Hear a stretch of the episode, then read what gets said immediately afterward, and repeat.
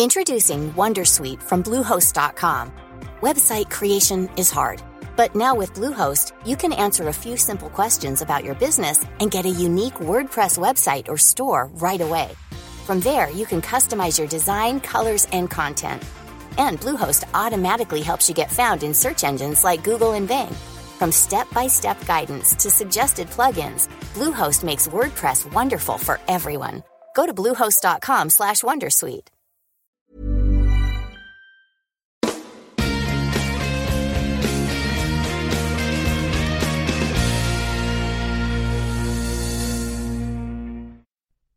Muy bien, gracias por seguir acompañándonos. Eh, vamos aquí a, comenzar la cara B del programa. Y para eso vamos a pasar a otro tema. Eh, nos queda todavía cosas que comentar sobre el, mecanismo de anticitera y cosas de las que podemos hablar con María. Pero por eh, seguir un poco el, orden de, del guion, vamos a pasar al siguiente tema. Y ya lo anticitera lo recuperaremos en un futuro y hablaremos más de eso. Y así tenemos excusa para volver a hablar con María. Entonces, eh, lo siguiente que queríamos hablar, eh, Marian, es un artículo que salió creo que en Monthly Notices, corrígeme si no, eh, sobre estrellas T Tauri, que son estrellas, eh, María con la pausa glotal T Tauri, ¿vale?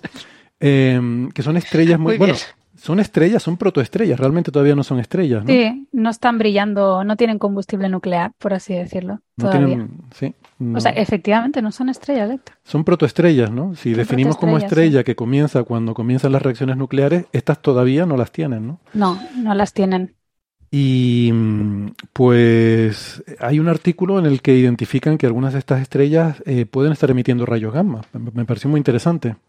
Sí, son protoestrellas. Bueno, como comentaba Héctor, son estrellas que están naciendo, están en su nube molecular, están, digamos, tragando todo el gas de alrededor en un, en un disco protoplanetario y, brillan básicamente por toda esta energía gravitatoria que están, que están, eh, como se dice, absorbiendo, ¿no? Eh, pero no, no son estrellas todavía. Faltan no sé cuántos años, cuántos millones de años para que inicien las reacciones nucleares en su interior y podamos verlas como estrellas, ¿no? Las estrellas T Tauri en principio son los progenitores de estrellas como nuestro Sol, ¿no? Estrellas de tipo de tipo G, tipo F, tipo K, tipo M, creo también incluso. Y luego hay, digamos, los equivalentes a las estrellas masivas, que son las estrellas Herbig, que son básicamente también es una estrella que está naciendo con su disco alrededor. Y, estas son los progenitores de estrellas masivas y bueno, son una pasada, ¿no? O sea, cuando, cuando estas estrellas están eh, acretando todo este material de la nube molecular, pues tienen unas eyecciones bestiales en su eje de, supongo que el eje de rotación o el eje del campo magnético también, eh, que son, bueno, son objetos espectaculares, ¿no? Que son como unos jets de material súper bonitos, ¿no?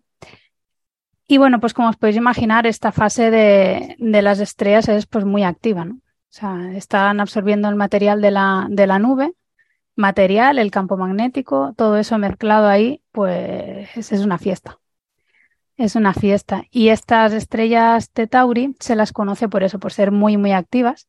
Y en particular parece ser que pues tienen bastantes llamaradas, como nuestro Sol, pero en un espectro bastante, bastante amplio. De hecho, el artículo va sobre unas estrellas en particular que se especula que puedan tener lo que se llaman mega, mega llamaradas.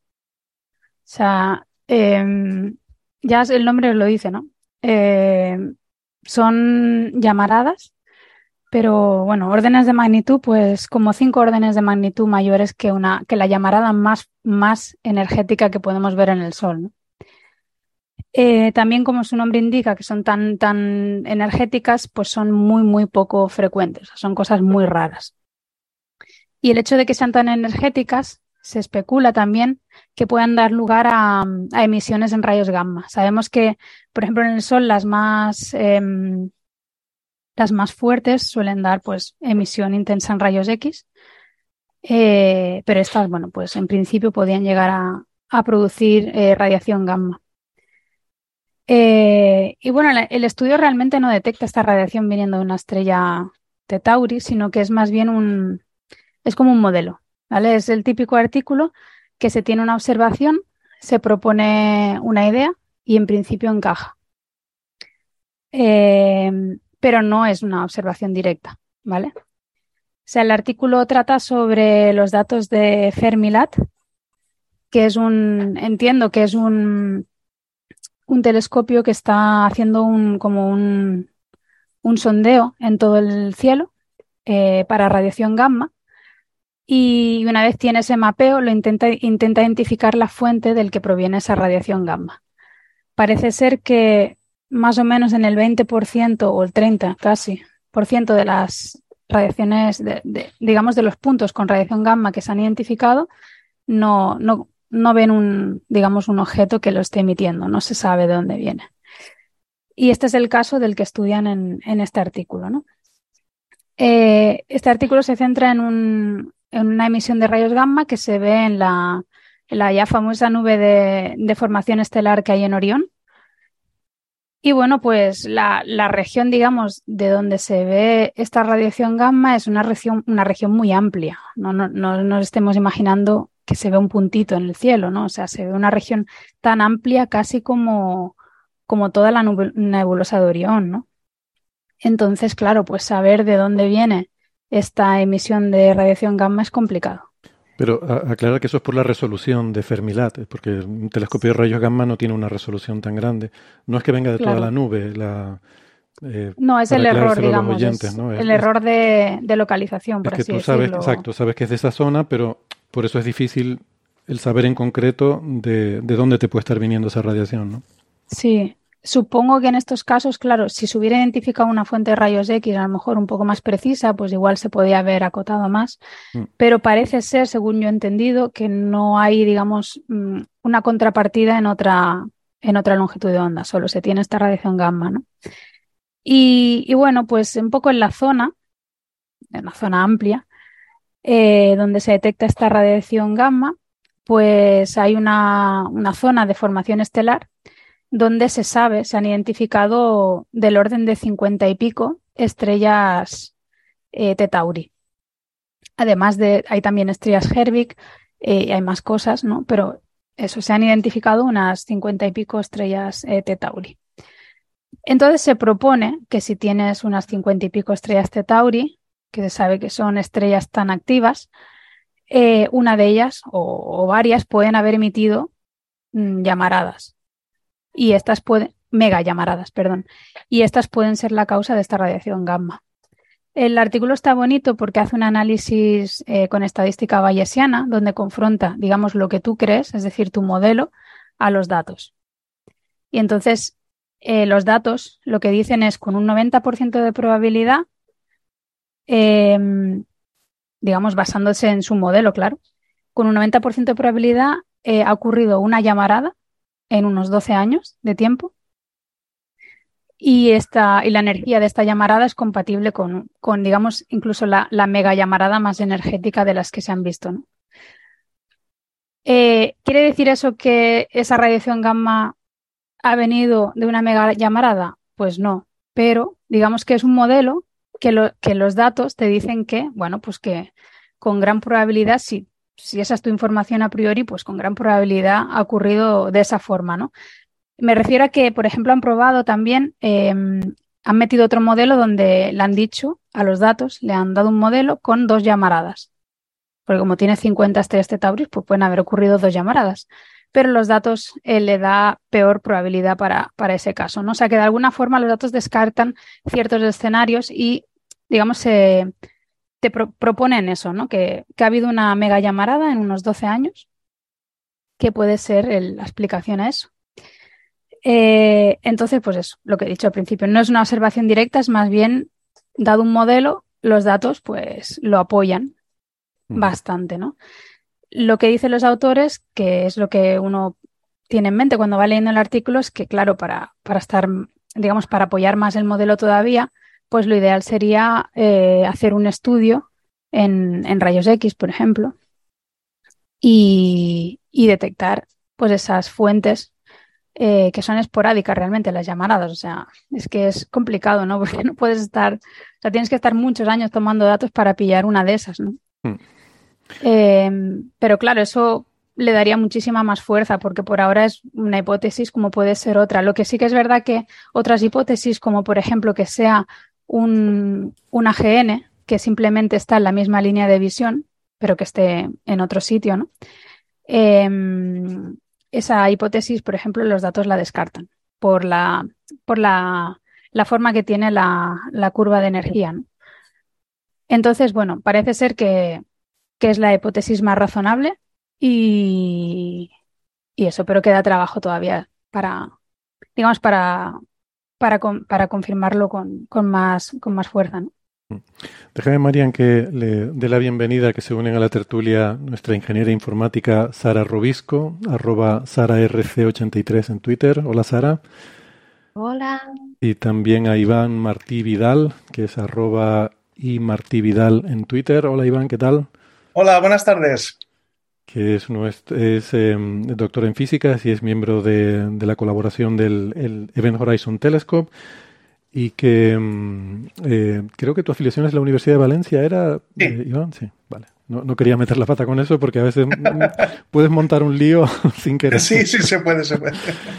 Bien, bien, pues nada, eh, gracias por, por estar eh, con nosotros también. Eh, y bueno, si tienen algún comentario sobre esto que acaba de contar Marian, adelante. O igual que Yo, María, de hecho, tengo, tengo una anécdota que creo que es divertida relacionada con la baja resolución de Fermilab, que has dicho que tiene una resolución muy pobre. No sé, ¿os la cuento? Claro, claro, dale. Sí. bueno, resulta que hay una, hay una lente gravitacional que es muy interesante, que se encuentra en las coordenadas 1830, ¿vale? De ascensión recta, menos 21,1 en declinación, ¿no? Es PKS 1830 menos 211. Que eso a los, a los astrónomos aficionados y profesionales les sonará un poquito a qué pasa acerca de la eclíptica. ¿A qué sí? El de invierno, más o menos. Entonces, hay un, hay un paper de Barnaca et al. de 2015 en el que estudian la emisión gamma que viene del AGN que hay detrás de la lente gravitatoria. ¿No? Hay dos imágenes. Hoy en día sabemos que el retraso temporal entre las dos es de unos 27 a 29 días. Es decir, estás viendo una de las imágenes está adelantada en el tiempo 27 o 29 días respecto a la otra. Entonces, haciendo un análisis de Fourier de, la, de las curvas de luz en rayos gamma, Barnaca et al. sacan un piquito de 27 y pico días. Y en la publicación de 2015 dicen, bueno, esto es la primera vez que se detecta una lente gravitacional en rayos gamma. ¿no? Que es, bueno, tiene, tiene, eso aquel, ¿no? Decir, ostras, mira tú, la curvatura del espacio-tiempo está afectando los rayos gamma, ¿no? Igual que las otras longitudes de onda. Un paper precioso, muy bonito. Pero fíjate una cosa, el periodo, eh, eh, el periodo sidéreo de la Luna es aproximadamente 27 o 20, 28 y pico días, 29, ¿no? Y PKS 103 cerquita de la eclíptica. La Luna cada 27, 29 días pasa por ahí. Entonces, un colega mío y yo, cuando yo todavía eh, eh, trabajaba en Onsala, en Suecia, hicimos el experimento de bajarnos las curvas de luz y eliminar eh, de los datos aquellos puntos donde la Luna estuviese angularmente cerca de PKS 1830. Uh -huh. Repites el análisis y ese piquito desaparece. desaparece. ¿Vale? Sí, la luna molesta, sí. La luna, la luna emite en rayos gamma, emite muchísimo en rayos gamma. ¿no? Y como Fermilab tiene una tan grande, la luna cada veintipico días estaba colando en el campo de PKS 1830. La no lo hemos llegado a publicar, eso no está gamma. publicado. Pero bueno, creo que es una anécdota bastante divertida, ¿no?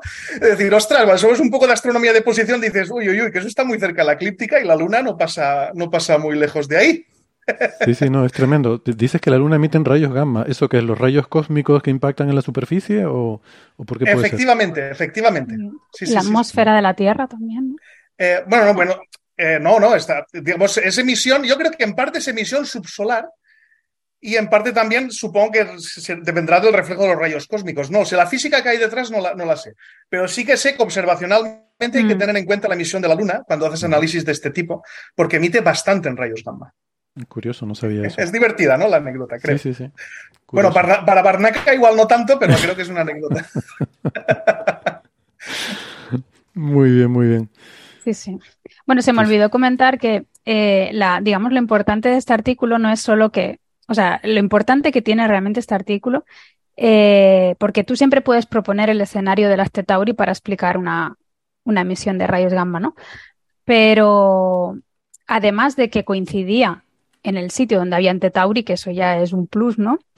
Eh, para tu modelo, pues también lo que hacen es un análisis temporal de los datos de, de Fermilab.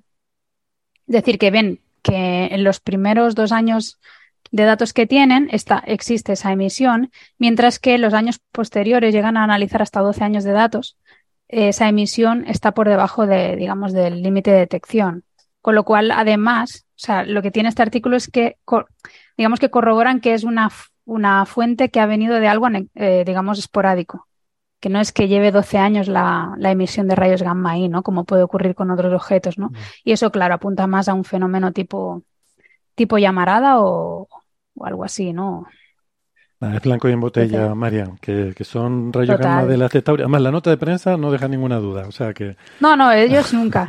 Pero, a ver, la verdad que es un estudio bonito y sin dagas en el tema súper súper chulo, ¿no? Porque el, No, iba a decir... termina, perdona. No, eso, porque las llamaradas de estas, la, la existencia de super llamaradas parece ser bastante relevante eh, para la formación de planetas, ¿no? Porque tienes el disco alrededor, ¿no? Que en algún momento tiene que formar algunos grumos y formar planetas. Y parece ser que hay, he estado leyendo eh, trabajos, ¿no? Que están haciendo modelado de estas super mega llamaradas o también super llamaradas, ¿no? No tiene que llegar a mega, que de alguna forma perturban el disco que tiene la estrella alrededor y pueden llegar a formar estos, estos grumos, por así decirlo. Le, perturban los círculos a, le perturba los círculos. Sí, sí. Incluso. Sí, Ustedes me corregirán, pero la mayoría de las Titauri tienen, ¿no? La mitad de ellas, por lo general, tienen un, protodisco.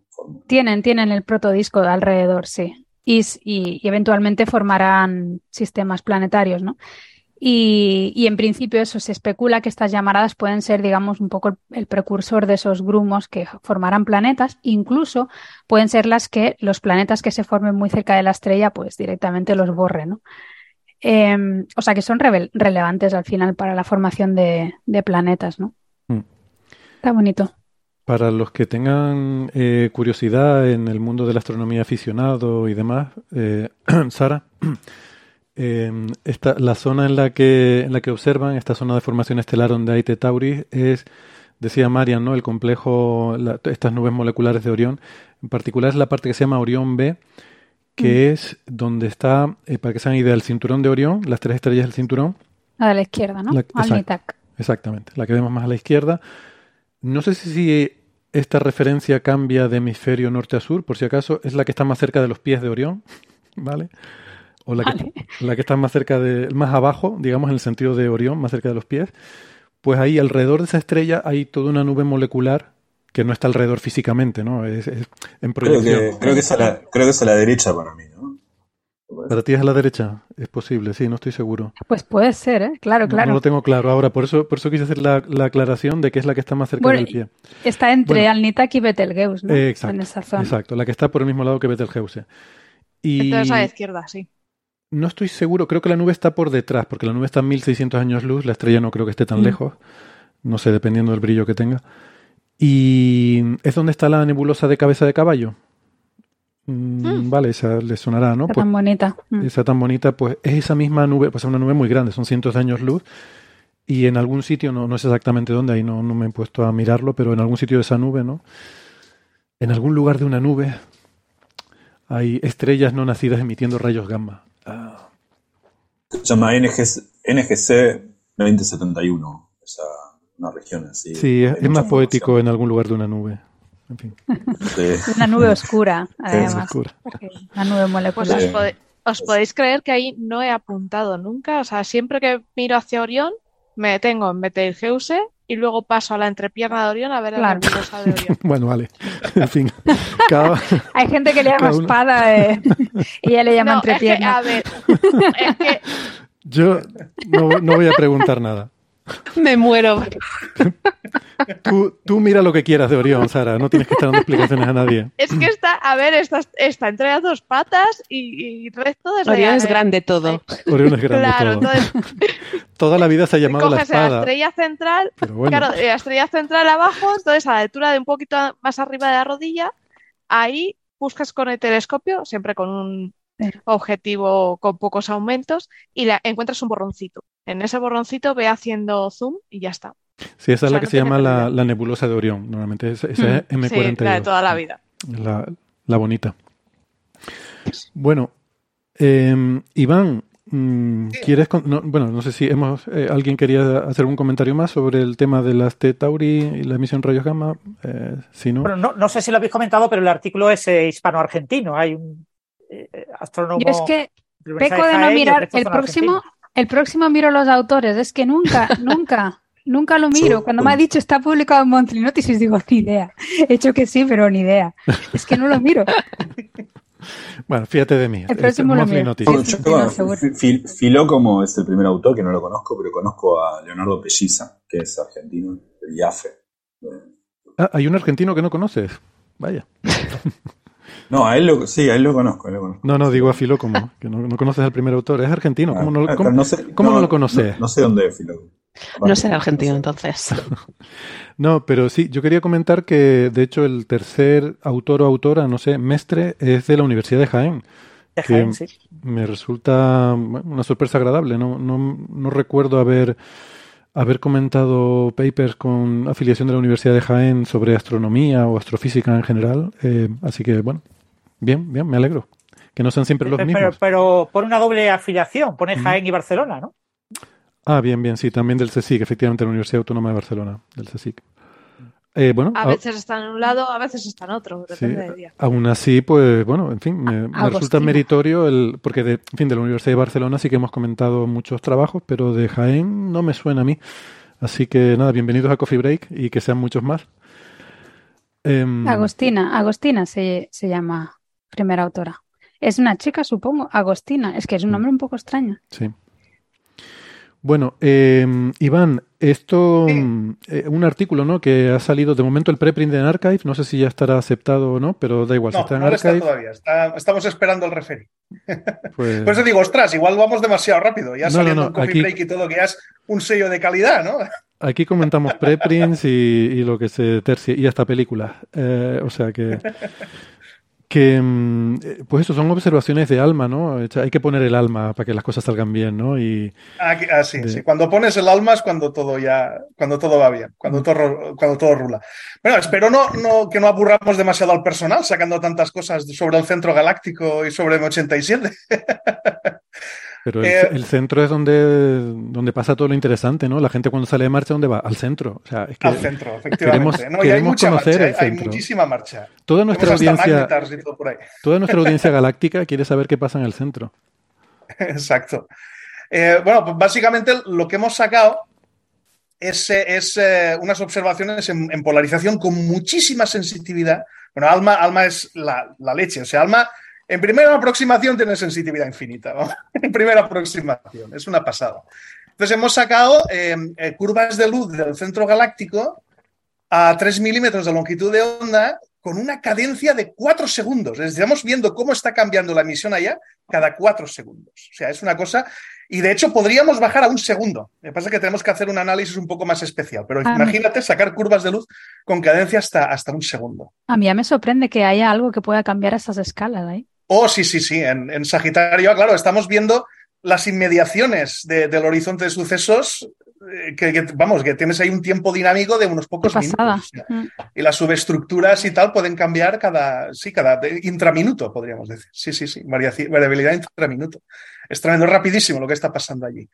Eh, entonces, eh, básicamente, para contaros la historia corta y no enrollarme demasiado. O sea, tú observas el centro galáctico, ¿no? Sagitario a estrella. Y nosotros estamos dentro de la galaxia. O sea, que la luz que ha venido desde allá hasta nuestros telescopios ha tenido que tragarse todo el medio interestelar que hay de por medio. Todos los efectos de ese medio sobre la luz nos los estamos comiendo con patatas, ¿no? Entonces, eso, especialmente en radio, pues tiene, tiene su importancia, porque cuando tú observas, por ejemplo, Sagitario A y quieres hacer una imagen con el Event Horizon Telescope o con la red global de milimétrica tal, ves la imagen emborronada y efectos de refracción debidos al plasma interestelar, ¿no? Que te está, digamos, eh, emborronando las imágenes. ¿no? Sería un efecto similar al que vemos en las estrellas en la atmósfera terrestre, pero en lugar de aire tenemos plasma y en lugar de, ondas eh, de luz en el óptico tenemos radio. Pero básicamente la física que hay detrás es muy parecida. ¿no? Tenemos inhomogeneidades en el medio interestelar que nos emborronan la, imagen. El efecto no solamente es de emborronamiento, sino que también afecta a la polarización de la luz. sea, cuando tú tienes un plasma, ¿vale? En el medio interestelar, que está inmerso en un campo magnético, ¿vale? Cuando la luz pasa por ahí, eh, su polarización cambia. Hay un efecto eh, que se llama rotación de Faraday, que lo que hace es que el ángulo, la orientación de la polarización de la luz te va cambiando a medida que la luz se va propagando por ahí. Y gira más rápido cuanto más larga es la longitud de onda, eh, una dependencia con lambda cuadrado. Significa que cuando observas en radio a frecuencias bajas, longitudes de onda largas, el efecto es grandísimo. ¿Vale? O sea que si tú quieres observar la polarización de Sagitario a estrella en ondas radio a, digamos, 50-100 gigahercios, olvídate de ver la polarización real, la intrínseca a Sagitario A, porque los efectos del medio interestelar son devastadores. Te lo han cambiado todo. No ves la, polarización original, sino que la ves contaminada por todos esos efectos que hay ahí en el medio interestelar. Entonces, ante este problema puedes hacer dos cosas. Puedes ponerte a llorar y mandar el proyecto al carajo, decir, no podemos observar la polarización intrínseca de Sagitario A, o podemos hacer lo que solemos hacer los astrónomos, ¿no? que es tratar de abrazar el problema y tratar de aprender de él, ¿no? que, es lo que es lo que tratamos de hacer aquí. Lo que hemos hecho es entonces observar Sagitario A a distintas longitudes de onda y comprobar si se cumple o no esa ley lambda cuadrado, es decir, si la rotación que vemos del ángulo de polarización obedece a la ley lambda cuadrado, además de caracterizar el plasma interestelar y su campo magnético, Además de eso, podremos deshacer el efecto de la rotación de Faraday y recuperar el ángulo intrínseco de polarización, el ángulo original en el que se emitió esa luz, ¿no? En la parte más interna del disco de acrecimiento. Y a partir de ahí, pues nada, caracterizar el magnetismo en los alrededores del, agujero negro, etc. Entonces, lo que hemos visto, ¿no? el resultado que, nos, que a mí me pareció chocante la primera vez que, que lo vi, es que la ley lambda cuadrado se rompe. O sea, en Sagitario A, la ley lambda cuadrado que uno esperaría que se cumpliera de forma natural cuando tú tienes una pantalla de plasma magnetizado entre la fuente y el telescopio, ¿eh? si eso se da, la ley lambda cuadrado se cumple siempre, ¿no? Esa ley no se cumple en Sagitario, se rompe, ¿vale? Entonces, eh, bueno, no es la primera vez que vemos esto en un agujero negro, ¿eh? se ha visto en otros sitios, 3C279, en el propio M87 también lo hemos visto, pero Sagitario es un poco especial, porque en M87 o en 3C279 sabemos que la ley lambda cuadrado se rompe, y lo entendemos porque la luz en radio proviene de los chorros relativistas. Y hay unos efectos de opacidad y de estructura en los chorros con los que podemos explicar esa rotura de la ley lambda cuadrado. Pero con Sagitario A pasa algo especial, es que con Sagitario A, eh, digamos, las, eh, tal cual lo entendemos hoy en día, la emisión en estas longitudes de onda está dominada por el disco de acrecimiento. En principio no vemos un chorro, vemos el disco que está dominando la emisión. Entonces, que, veamos una rotura de la ley lambda cuadrado en una emisión que proviene de un disco de acrecimiento es chungo. Es chungo porque la rotación de Faraday es un efecto que es fuerte cuando el plasma es frío, es decir, cuando los electrones que están embebidos en ese campo magnético son relativamente poco energéticos. Cuando el plasma es frío hay mucha rotación de Faraday. A poco que los electrones estén calientes, a poco, que sean más energéticos, se suprime la rotación de Faraday. O sea, para haceros una idea, si tú tienes un plasma con una temperatura equivalente de, unos pocos miles de millones de Kelvin. O sea, que sería algo así como el KTE igual a MC al cuadrado, ¿vale? Gamma MC cuadrado para un, un gamma igual a 2, ¿vale? Que es, bueno, es ligeramente relativista. Ya se te suprime la rotación de Faraday en más de un 70%, es decir, prácticamente desaparece.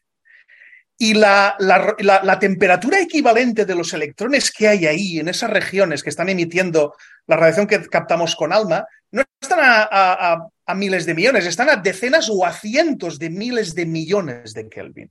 No es temperatura real, es temperatura equivalente, ¿vale? Esa población es no térmica.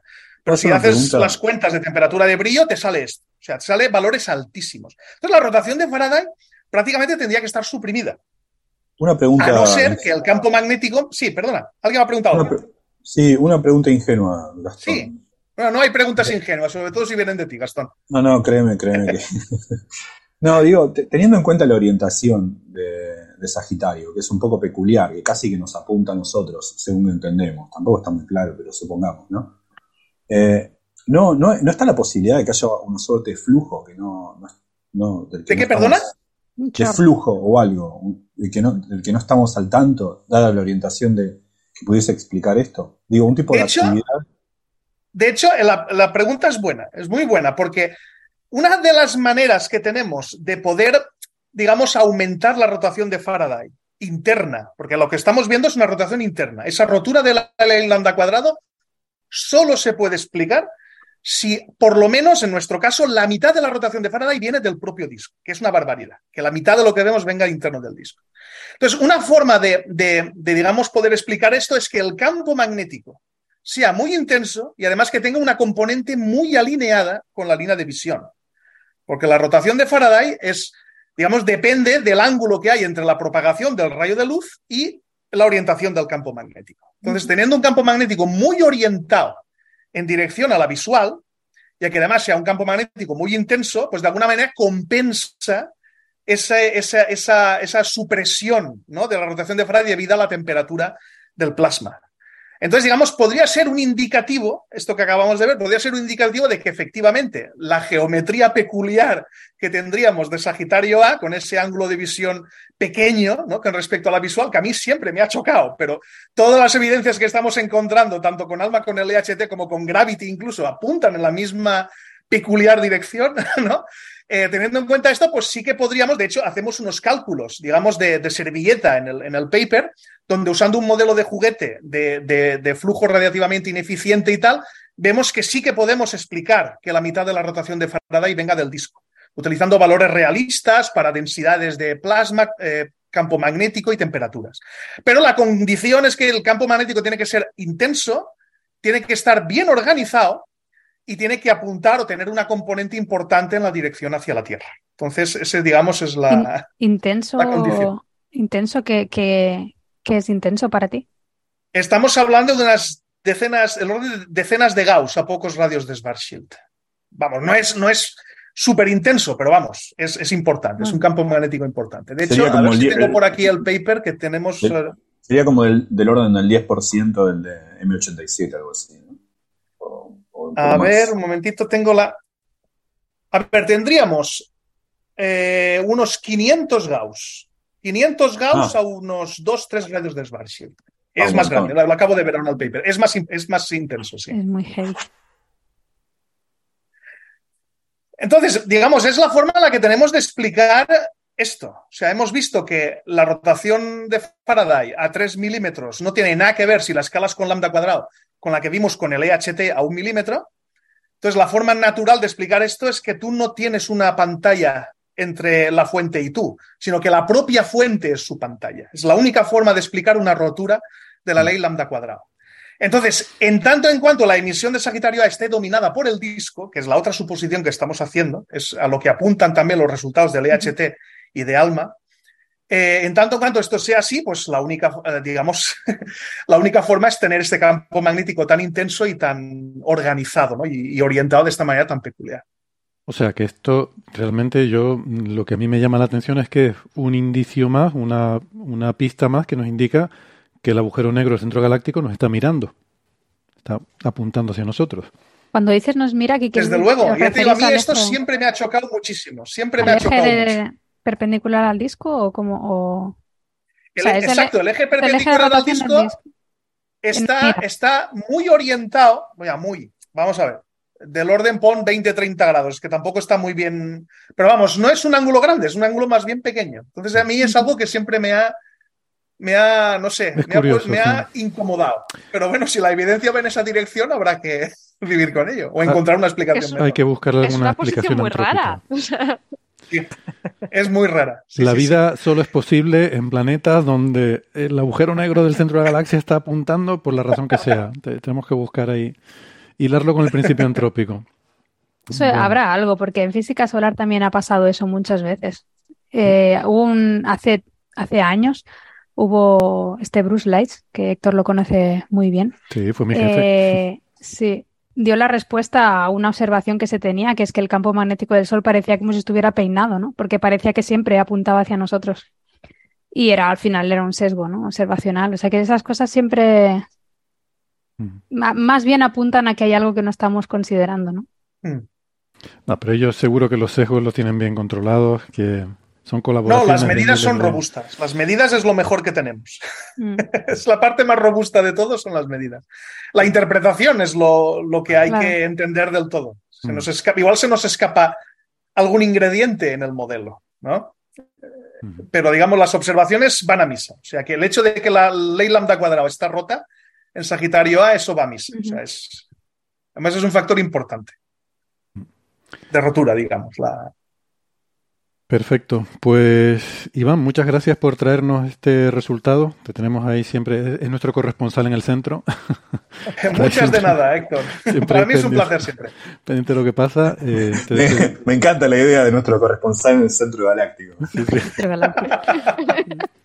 es un programa para toda la audiencia de la galaxia, o sea que... Muy bueno eso. estaba, me venía a la cabeza que en, en Estrellas Tetauri, de hecho, concretamente, se han medido discos, eh, discos, perdón, campos magnéticos en el disco de acreción y tienen esa geometría un poco que comentas, ¿no? O sea, el campo magnético parece estar, contrario a lo que uno también se puede imaginar, parece ser súper organizado y más bien perpendicular al disco de acreción. Exacto, no es, exacto, que sería tan un poco... como polar, ¿no? Está cortando. No, exacto, sí. Perpendicular. Entonces sería un poco el mismo escenario, ¿no? Pero un objeto un poco distinto. ¿no?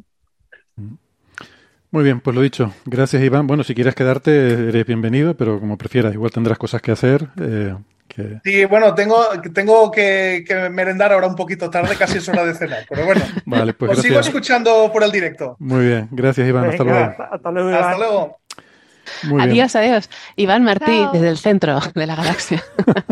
Me encanta. O sea. Bueno, pues nada. y, y, eh, además, gracias al alma, o sea. Sí. Gracias A, es que tiene. Es el alma de la fiesta. alma. También. Que, bueno, mm, chicos, yo os voy, yo os voy a dejar. Ah, si no te importa, pues Héctor. Pues también, María, Oigo mucho jaleo ahí de, Perfecto. de bloques de Lego y... Gracias y disculpa que nos retrasamos un poquito eh, para tratar el, el, tema que te habías preparado. Y nada, espero que nos veamos pronto otra vez por aquí por Coffee Break y si no en el IAC. Gracias, María. Nos hasta vemos, chicos. Hasta luego. Chao. Chao. Chao. Chao. Chao. Bueno, quedaban cositas que comentar de, del mecanismo de anticitera, que dijimos que lo comentaríamos en el futuro, pero como esto es una especie de máquina del tiempo, el futuro es ya. Y no hay futuro. Han, girado los diales, se han alineado y, yo creo que podemos eh, aprovechar que está María, que, por cierto, no te había dicho, pero bueno, nos alegramos de ver que estás mejor ya de aquel vértigo y aquellos problemas de salud que habías tenido. Muchas gracias. Nada, ni la realeza egipcia se libra de estas cosas. Uno no suele pensar esas cosas, pero tú imagínate algún día Ramsés se habrá levantado por la mañana, cancélame hoy la agenda de reuniones que estoy con vértigo, me da vueltas la habitación, ¿no? Está, dando vueltas la pirámide, se va a echar a volar. Ay, madre mía. Pues sí, vaya, ha sido llegar las vacaciones y ponerme mala. Y ahora catarro. Ya, bueno. Pero, aquí pero mejor, ¿no? Bien. Aquí... Sí, muchas gracias. Em, pues nada, volvemos entonces con lo de Anticitera, ¿no? Les decíamos que em, hablábamos de Arquímedes, de Siracusa, de la, la, batalla esta Siracusa, que por cierto aparece también en la película porque eh, ah. la teoría de... Em, eh, a ver, sobre todo basándose en el hecho de que el calendario era jónico y el tipo de mecanismo, eso lo hilaba con la escuela de Arquímedes, ¿no? Y por eso se pensaba que podía tener ahí su origen. Luego hay una cosa curiosa, después se encontraron unas monedas que las encontró Cousteau. Jacques Cousteau, que es otro de esos grandes inspiradores que decimos a veces Grande. De, de vocaciones, ¿no? Porque Cousteau saben que entre las muchas cosas que hizo inventó un dispositivo para, para bucear, eh, algo que llamaba el pulmón, ¿cómo era? El pulmón submarino o algo así. Y eso le permitía hacer inmersiones en un eh, cierto tipo de condiciones que, en las que normalmente es difícil, eh, que es demasiado profundo para un submarinista, digamos, sin, sin un equipamiento especial, mm, pero situaciones en las que a lo mejor no te compensa llevar un batiscafo, un, un submarino, una cosa como muy, muy cara y muy pesada, ¿no? Y entonces él estuvo haciendo inmersiones con ese dispositivo en la zona del, del barco naufragado este romano em, y encontró unas monedas que con las dataciones, y no, la verdad es que no recuerdo ahora exactamente los detalles, pero que si las asociamos con el mecanismo y, suponemos que tienen la misma procedencia, que a lo mejor no la tienen, pero eh, eso le, la situaría más tarde, en el siglo I antes de Cristo, en eh, Alejandría. Ah. Entonces son como las dos teorías así que hay sobre el origen. Pero sin duda la más eh, bonita, la del láser de Ockham, es la de Arquímedes, ¿no? Eh, y Siracusa y todo esto. Y por eso es la que sale en la película de Indiana Jones. Eh, Pero Arquímedes estuvo por ahí, por Alejandría, estuvo por Egipto también. Sí, bueno, de eso se habla también en la película, ¿no? Porque hay, mm, hay un momento, bueno, eh, lo, voy a contar. el argumento de la película es el siguiente. No, no, voy a hacer spoilers porque esto es como bien conocido. Es, es clásico, eh, la clásica trama de Indiana Jones. Hay un artefacto arqueológico que es buscado con intensidad al que se le atribuye mm, la, superstición o la leyenda, le atribuye algún poder sobrenatural. Y entonces los malos, que típicamente son los nazis, lo buscan porque, además es conocido que, que Hitler em, sí que tenía ese tipo de... Eh, le, interesaba ¿no? el, explorar lo sobrenatural y, su aprovechamiento como arma de guerra. Buscaba cosas em, raras, sí. Sí, y, la telepatía y no sé qué, estuvo investigando muchas cosas de estas. Eh, entonces tenía expediciones para recuperar muchos de estos artefactos con poderes sobrenaturales y tal. Y luego están los buenos, que son los científicos, como Indiana Jones, que buscan el artefacto por interés científico y, por supuesto, no creen en su poder sobrenatural, sino por el interés histórico que puede tener esa reliquia.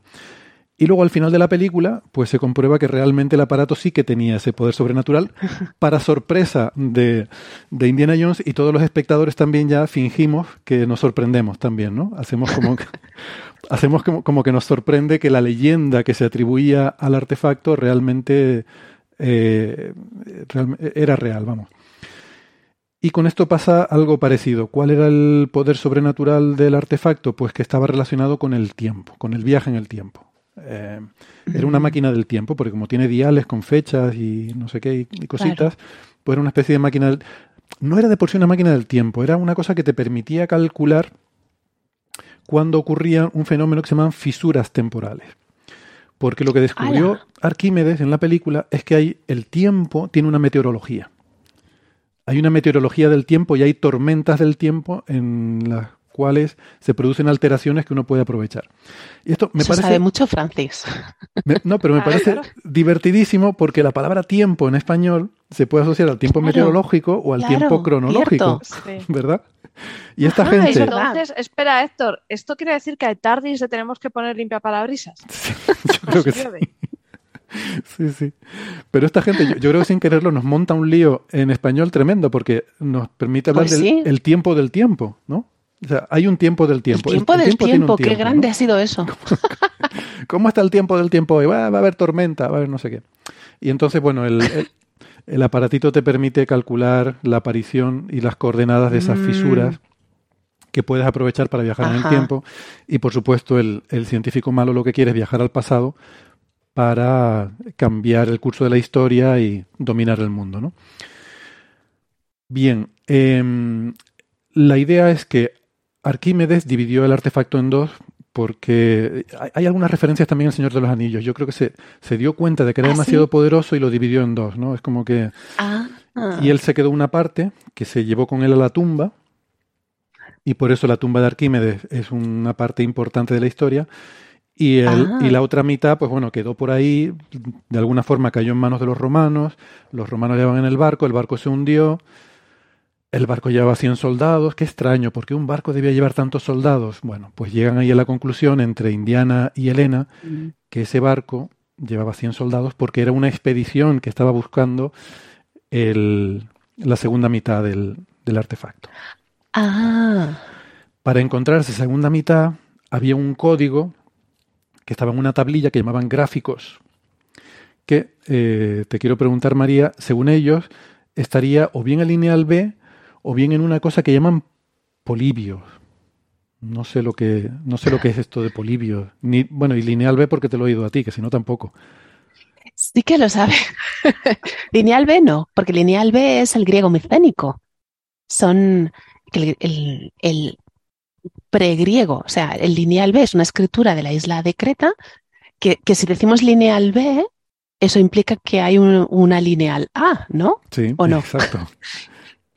¿Dónde está el lineal Fíjate que decimos el lineal B, pero en realidad deberíamos decir la, porque es la escritura. Aunque hablamos del lineal B en masculino porque nos suena lineal, nos suena masculino, pero tampoco sería incorrecto porque podría tratarse de un sistema de escritura, mm. el sistema lineal B, pero la lineal B, la, lineal A todavía no se ha descifrado. ¿Os suena el disco de Festos? O de Festo es un disco que parece un juego de la oca y hay unos simbolitos y son los jeroglíficos cretenses. Pues la lineal A derivaría de ese disco y la lineal B derivaría de esos jeroglíficos de la lineal A, pero esa sí que está descifrada y es griego micénico. Y de hecho en las tablillas en griego micénico se habla de muchos de los dioses que luego hemos heredado del panteón griego. Entonces creo que lo que tú me dices es el cuadrado de Polibio, ¿no? que es un código con números que, pero yo no sé cómo va, ¿eh? pero hay unos números que se traducen en letras. Y eso se usó también para encriptar mensajes en alguna guerra. Eso seguro que lo sabes tú mejor, Héctor. que también, curiosamente, el, el, código del cuadrado de Polibio también tiene que ver con el fuego, ¿no? ¿Algo pasa con el fuego? Bueno, sí, en la película, no, no sabía que tenía relación, pero sí, efectivamente en la película eh, encuentran esa tablilla y lo que hace Indiana Jones, bueno, después de leerla, eh, para darle esa información a los malos porque era información falsa, la quema. Ajá. La quema porque dentro había un secreto. Ah, es que entramos ya en el dominio, en el territorio del fuego griego, que no puedo irme de aquí sin hablaros del fuego griego. A ver. Porque una de las cosas por las que se le atribuye a Arquímedes el mecanismo de anticitera, o antiquitera, como prefiráis, es por todos los ingenios, todos esos mecanismos, esas máquinas que creó en, esta famosa batalla del 212, en el asedio de Siracusa, los escorpiones, que se llaman escorpiones, pero eran unas catapultas que tiraban un, peso muy grande, porque ya sabéis que el Arquímedes sabía mover una cosa grande con otra pequeña y destruía las, las naves de la flota enemiga y sobre todo el fuego, porque lo que es el fuego, el fuego griego, la leyenda del fuego griego es posterior, es posterior a la época de Arquímedes, pero es un explosivo, una sustancia muy inflamable cuya receta, bueno, receta, cuya fórmula se ha perdido, ¿vale? Hemos perdido, no sabemos cómo lo hacía, era como el napalm. Entonces, em, creo que es Eurípides en su Medea, sabéis que Medea cuando Jasón la abandonó, Jasón, Jason, ¿no? Una vez oía a una persona pronunciar Miles Gloriosus a la comedia de, de Plauto. En vez de miles, miles. Entonces, Jasón, Jasón, mm, no me calentéis el morrillo con Jasón, pero bueno, mm, abandona a Medea, muy mal hecho después de que se aprovecha de ella. Entonces, Medea, que era un poquito especial y tenía un poco de mal genio, a la nueva esposa de Jasón le mandó un vestido. Le, era Glau, que se llamaba la nueva esposa. Dijo, ponte este vestido que vas a estar muy guapa en tu boda. Y cuando se puso el vestido, empezó a arder. Y nos cuenta Eurípides una frase muy épica. Dice, su sangre se mezclaba con su carne en una llamarada de lágrimas de pino que se iba haciendo un, un charquito a los pies de su cuerpo mientras se la devoraba las llamas. Entonces, ¿esto qué es? Es una sustancia que nada más tocarla ardía y además podía arder en el agua. O sea, era waterproof.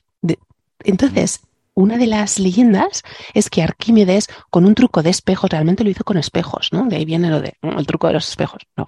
Con espejos, eh, eh, calculando las distancias y la inclinación, porque vamos, es geómetra, muchos espejos reflejados conseguía generar fuego, el reflejo del sol, y entonces hacía explotar las naves enemigas. Pero claro, la leyenda empezó a decir que Arquímedes había sido también el creador del fuego griego, de esta sustancia misteriosa. Es algo, tiene que ver algo con, con el sifón y la nafta. Esto lo usaban ya los mesopotámicos, ¿eh? siento hacer ese spoiler, pero ya lo hacían en Mesopotamia. Pero claro, la forma que tenían los, los griegos de, de mezclar este, esta sustancia y hacer que se inflamara nada más tocarla, llevó a la gente a decir que ya Arquímedes había ideado eso, cuando no, no es así. El fuego griego es posterior. Pero eso es interesante porque, o sea, esto, esto que habla, o sea, yo iba a decir que poco se habla de esta batalla de Siracusa, que es la probablemente la, primera la que tenemos constancia donde se usaban rayos, armas de rayos, ¿no? Con estos espejos que enfocaban y tal. Em, esa, parece que esa leyenda no era, que es leyenda urbana, vamos, que no, que se han hecho, eh, intentado reproducir y, es muy difícil hacer arder un barco. enfocándole... Los Mythbusters lo hicieron, ¿no? Los Mythbusters lo hicieron, sí. Y, se, no lo consiguieron. se puede hacer, pero ostras, bueno, los Mythbusters sacaban una pequeña llamita de nada. Y, pero, luego hubo otros que lo hicieron, ¿eh? y los Mythbusters estuvieron ahí. Ha habido otros que lo han hecho, y, y, pero tienes que, o sea, tienes, tienes que poner las condiciones adecuadas. El barco tiene que estar quieto. Es que no, no necesitarías, claro, y aparte necesitarías para aumentar la intensidad eh, una especie de lupa o algo no, así. No, sí, lo enfocas. O sea, son espejos, no espejos planos, sino cóncavos. Entonces enfocas la luz en un punto. O sea, teóricamente la idea funciona, pero en la práctica es muy difícil prender fuego a un barco de esa forma. Pues provocar pero estamos hablando de Arquímedes, Arquímedes, tíos. Pero, y además la primera referencia es del siglo I. O sea, son 300 años más tarde de que tenemos referencia escrita de eso. Con lo cual, vaya usted a saber, en 300 años las historias cambian mucho. Entonces, yo no me acuerdo lo que hice la semana pasada. O sea, imagínate para yo contarte dentro de 300 años lo que hice la semana pasada. O sea, no, te creas nada. Pero con esta historia de cuenta María del fuego valirio, de. No, del. El fuego valirio. Eso es. De, con esta historia contaba María del fuego, ¿no? Eh, me pregunto si la historia real no habría sido algo así como que tendrían esparcidos charcos de, de ese material que se les pudiera prender fuego luego utilizando los espejos, ¿no? Es que la, verdadera fórmula, la historia del fuego griego empieza yo creo que en el año 600, Calínico creo que era, ah, o eh, en época bizantina ya. Sí, lo que pasa es que como Arquímedes tenía esa fama y sobre todo después de esa batalla épica, sí, después de esa batalla épica, entonces claro, la, leyenda popular, el imaginario popular empezó a atribuirle a Arquímedes todas esas invenciones mágicas. Por eso es normal que se piense en, Arquímedes para también para lo de Anticitera. Lo que pasa es que mm. Arquímedes es del siglo III antes de Cristo, pero como decíamos antes, a lo mejor mm, no creó él directamente esa máquina, pero formaba parte de sus planes o de sus ideas. Había sido instigador o sí, inspirador. O lo que se dice su escuela, ¿no? O sea, todos los, toda la gente que le sucedió, ¿no? De, porque claro, eh, habría toda una, o sea, Arquímedes murió, pero habría gente, tendría sus estudiantes, sus alumnos, la gente o gente, no sé,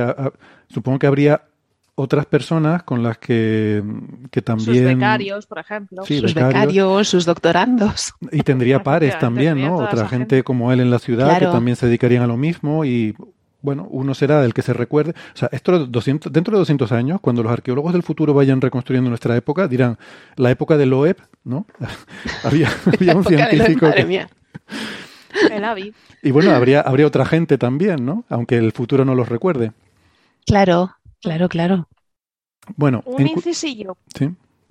Puedo hacer un incisillo que sobre el tema este de usar espejos para calentar cosas a altísimas temperaturas ha hecho Mario un comentario de que efectivamente eso se usa hoy en día y es a base del funcionamiento de las actuales plantas termosolares, que son eh, plantas, no sé si las habéis visto, en Sevilla hay una, plantas solares eh, que ponen todos los espejos en círculos y tienen una torre en medio que van calentando esos espejos. Ah. Bueno, hay la versión pequeña, nosotros estamos intentando comprar para el museo, para que la gente lo use en la terraza del museo, como una especie de hornillos solares que te llevas ahí la salchicha, la pones y ah, te, te, asas la salchicha en 10 minutos. En el... Esa es la mejor aplicación que visto del fuego griego.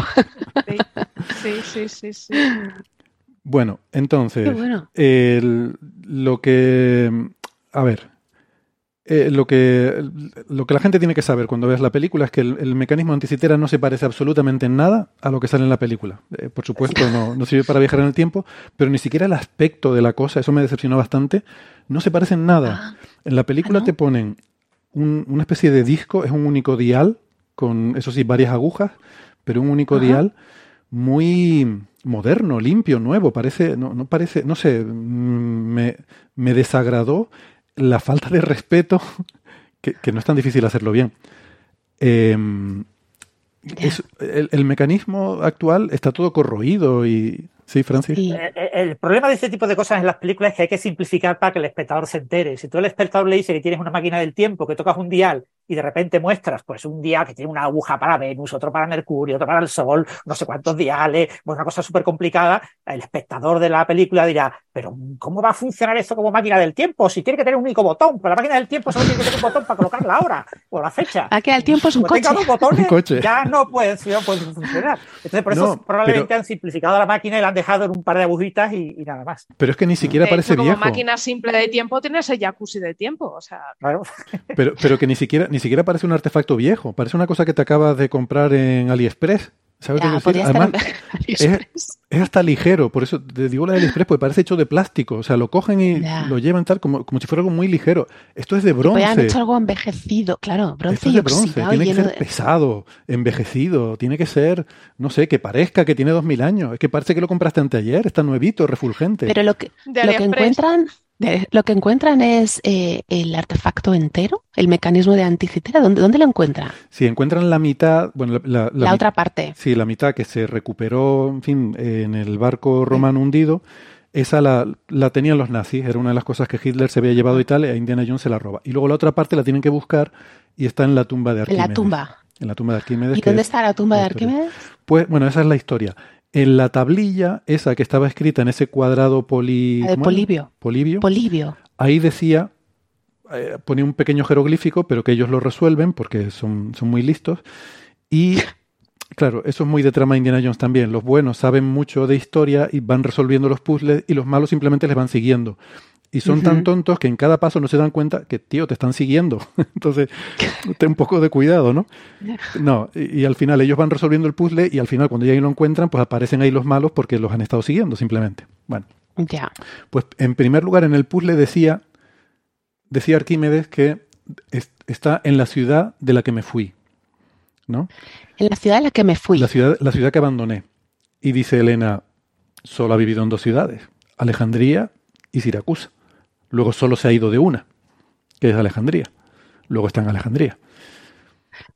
Si está en Alejandría, ¿dónde tiene? Pues la biblioteca de Alejandría, porque es lo que todos conocemos de Alejandría, así que tiene que ser, ¿no? Tiene que ser la biblioteca de Alejandría. Sujétame, sujétame. No, porque además decía, porque hay nueve, donde están las nueve, que yo Las pensaría, musas. claro, yo pensaría El los nueve espectros del anillo, pero no. Eran las nueve musas que sostienen el no sé qué, y además hay una musa que es la de la historia. Entonces la historia, el tiempo, pues debe ser ahí. Pero no, eso era un señuelo. Realmente tenías que quemar la tablilla. Que ahí viene el Ah, tema del fuego, griego. Y dentro hay un disco, que no sé si es una referencia al disco que tú decías de Festo, porque era un disco de oro. Ajá. ¿no? Ah, era un disco de oro. y Hefesto. era- eh, en efecto. bueno, el disco de oro es de, de piedra, pero ¿está en espiral o cómo está inscrito? Sí, sí, estaba escrito en, bueno, había signos, no sé si en espiral, pero como en círculos alrededor, puede que fuera una espiral. Eh, se iba leyendo alrededor. ¿Como imágenes o rayitas, No. letritas? A ver, no sé, no se veía tanto detalle, pero parecían símbolos. Ah, Parecía una y escritura. lo lee. Sí, porque él lo iba leyendo. Él lo iba ¿Y leyendo. no dicen qué escritura es? Eh, no. Pero dijo que era oro, oro egipcio. Oro egipcio. Es que, bueno, Alejandría no sé si estuvo, pero Diodoro de Sicilia, que era muy patriota, él cuando en su biblioteca histórica dice que en el Nilo, en la, aparte de que la isleta del Nilo se parece a Sicilia, pero todo lo bueno es Sicilia, ¿no? Sicilia, 1922. Dice que, que la- esas gentes de allí, los egipcios, pueden regar la tierra gracias al sistema que les ideó Arquímedes cuando estuvo allí de visita, que lo llama tornillos o caracol, que es un sistema de, de Tornillo. irrigación. El tornillo Mm. sin fin de Arquímedes, que es Mm. eh, Es. como se como se sube el agua de las minas hacia afuera. Mm. Eso es. Entonces esa es la referencia, la única creo yo, hasta donde yo sé, que nos dice que Arquímedes estuvo allí en Egipto y que además les arregló el, el regadío a esta La gente. fontanería. Ah, pero, es Pero claro, como- O sea, que pudo haber estado Arquímedes en Egipto. Eso no Pudo haber sabía. estado allí, pero claro, no es una prueba, o sea, aunque esté en Diodoro, no significa que realmente fuera verdad, porque muchas veces esta gente hablaba también de oídas y, y escribía lo que él pensaba, además para mm, en- enaltecer a, a Sicilia, como para honrar a su patria. Fíjate, nosotros somos tan grandes que hasta Egipto hemos tenido que ir allí a arreglarles el, el Nilo. Sí. No, pero por eso sí que puede ser que... esto- Y además también muchos matemáticos de Alejandría citan a Arquímedes. pero mm, tampoco implica necesariamente que tuviera que estar allí físicamente, pero el caso es que sí que había contacto, o sea que Mm. el oro egipcio ahí está muy bien traído. Vale. Arquímedes, patrón de los fontaneros. Yo lo sí. sí, sí, era muy hidráulico, ¿no? El primer ingeniero hidráulico. Era muy hidráulico, sí, sí. De crack. todas formas, si queréis ver un tornillo de Arquímedes, Sí, mi recomendación es iros a Minas de Río Tinto, que aparte de las Ah. minas son una pasada, es un pueblo espectacular y tiene un museo minero muy curioso, muy coqueto, con una simulación de una mina y ves eso, el mecanismo de los tornillos de Arquímedes. ah, pues también menciona Diodoro las minas de España. O sea que las de Egipto y las de España. Somos unos cracks. A lo mejor estuvo ahí. Arquímedes y nosotros. A lo mejor estuvo ahí. Bueno, sí, porque dije, de hecho es la representación de las minas romanas. Ajá. Dije que había un par de referencias que a mí me sonaban al Señor de los Anillos porque hay, hay dos cosas. Una es el, o sea, toda esta historia, Indiana Jones tiene un amigo historiador que se obsesiona con el mecanismo de, de Antiquitera. Ellos se lo robaron a los nazis y lo tenían ellos y, y en un momento este hombre medio enloquecido decide que, que, que hay que destruirlo, que eso es algo demasiado y tienen una discusión porque Indiana no quiere destruirlo, eso es un- una reliquia valiosa del pasado y tiene que estar en un museo. Y Exacto. hay que destruirlo, hay que destruirlo. Y dice, bueno, bueno, yo me lo llevo y lo destruyo. Dice, ¿te lo llevas y lo destruyes? Sí, sí, sí. Y, y me imaginé a Frodo diciendo yo, me lo llevo al sitio donde Yo fue forjado. y la otra, eso. y la otra es el secreto que, so- que ahora solo el fuego puede revelar, que es la tablilla que la tuvo que quemar para ver Ah. dentro del disco. O sea, de alguna forma, el, eh, bueno, pues eso, ¿no? También me sonó a, a referencia al Señor de Sí, los sí, Anillos. sí. Con, e- con el soplete, con el soplete de fontanero. O sea, es que todo, todo lleva Arquímedes. Todo nos lleva ahí. Bueno, y los anillos también, ¿no? Los círculos. mm, Los círculos de del Del- mecanismo el y los dice. círculos de Ah, la sí. tumba, Sí, ¿no? Anillos. sí. Bueno, Estoy el- contribuyendo a tu. En el disco, sí, es verdad, hay, hay muchos anillos. En el disco de mm, este de oro, lo que, lo que dice es, da la ubicación real de la tumba de, real en la película, de la tumba de. Arquímedes, eh, con un, bueno, eh, un acertijo que dice, donde Dionisio escucha los susurros como si fuera un huracán.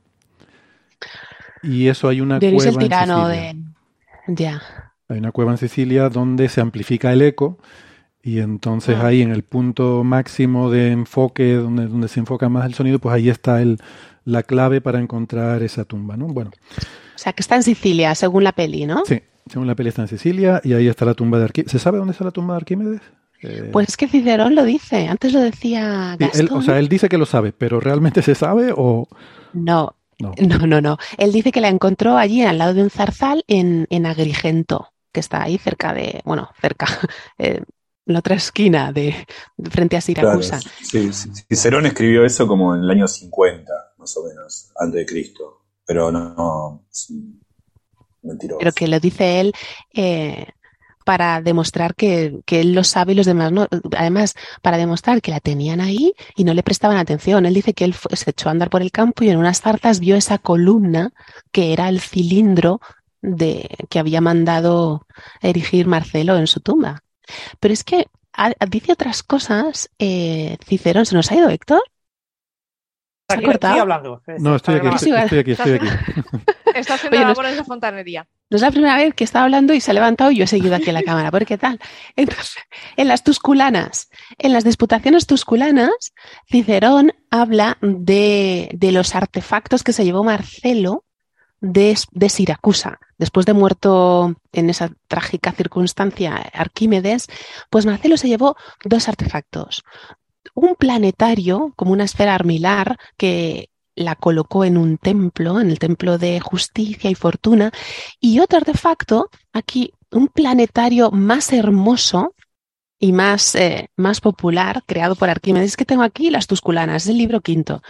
Otro tipo de planetario, que no se supo dónde, se fue, dónde fue a parar, en el que se movían el Sol y la Luna. Y también aquellas cinco estrellas que llaman errantes, en cierto modo vagabundas, que no podían acomodarse a aquel tipo de esfera sólida y por eso es admirable el invento de Arquímedes, por cómo consiguió ingeniárselas para reducir a una sola rotación varios cursos que eran desiguales por sus propias trayectorias. De modo que cuando accionabas este planetario, podías ver cómo la Luna giraba tantas veces cuantos eran los días naturales del Sol, de no sé qué.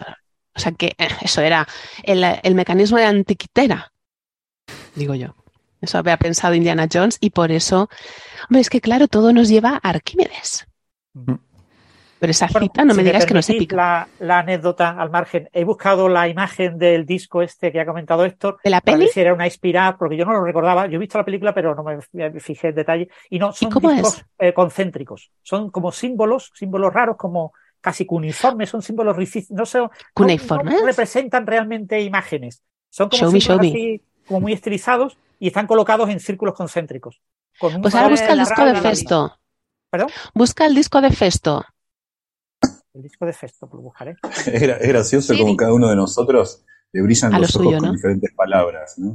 Claro, por ejemplo, a, Mar- a Iván le decís eh, agu- agujero negro supermasivo y le brillan los ojos, decís cuniforme y María No, también hace. no, no ¿Cuniforme? ¿Cuniforme? sale. dijo cu- No, no, Sí. no son, no son los mismos símbolos. Eh, los símbolos de la ¿Pero se película parece? son, bueno, de lejos. Ah, vale. muy Pero son así. Me ha ok. encantado. Se parecen de lejos a, a los del disco de Festo. Bueno, visto lo de lejos de lejos que se parece el mecanismo, que es el protagonista, el artefacto protagonista, pero que no tiene nada que ver con el real, eh, yo le, le recomiendo a los oyentes que vean la reconstrucción que hay en el artículo de Nature que ponemos en las referencias, eh, Sí. Que hay una reconstrucción muy detallada de, bueno, del aspecto que debería tener incluso, ¿no? No solo el aspecto, sino toda la mecánica. De hecho, oye, creo que hay Legos, por cierto. Creo que este mecanismo está, creo que hay un Lego del mecanismo Legos? antiquitera y ¡Qué que gloria! funciona. Sí, sí, sí, increíble. ¿Y que funciona? No sé si con todos los detalles, pero que tiene diales y que se mueven y tal.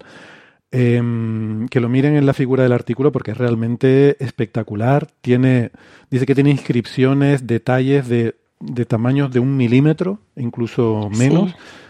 Eh, o sea, pf, el trabajo que debía llevar esto. mm, Es que esas quiero- inscripciones, que son como, como manual de, de instrucciones, eh, es como si fuera el prospecto de un medicamento, ¿no? Son tan pequeñitas Sí, y te van diciendo lo que tienes que hacer y te da la mitad. Por ejemplo, en el artículo este, en la parte de discusiones suplementarias, Fried, que es el que ha hecho el, el mejor modelo que tenemos a, a día de hoy, mirad los números. A mí esto me ha sorprendido, no lo termino de entender bien, pero os lo voy a contar lo que pone, a ver si vosotros me lo explicáis. Pero habla de lo que os decía antes, que había superado los cálculos mesopotámicos sobre los ciclos sinódicos de Venus y de Saturno porque no podía poner números primos, no sé qué. No he entendido bien eso, pero dice, en la sección de Venus, en esos números milimétricos, en esas secciones tan pequeñas que solo pudo ver con, con el análisis, el scan tomográfico, nos dice, en la sección de Venus estaba el número 462 y en Saturno el 442, 42 que es la solución del universo, ¿no? No. sí, Entonces, el caso es que dijeron, dijeron, esto, estos son indicaciones para las relaciones periódicas de estos planetas. Y nos dice Fritz en el artículo este, dice 289 ciclos sinódicos en 462 años para Venus y 427 ciclos sinódicos en 442 para Saturno. No. O sea, que ahí solamente con esas indicaciones él reconstruye la rueda que marca esos ciclos. Parece un- una ingeniería, la, la persona o personas que idearan el mecanismo este, todo al milímetro. Sí, por Es eso debía haber ya una, Pero somos así. Sí, de- debe haber ya una industria de esto. Evidentemente no sería el primero, pero es, es muy espectacular. Por cierto, tengo que hacer una corrección. Antes dije que la otra teoría, eh, ¿qué ibas a decir, Sara?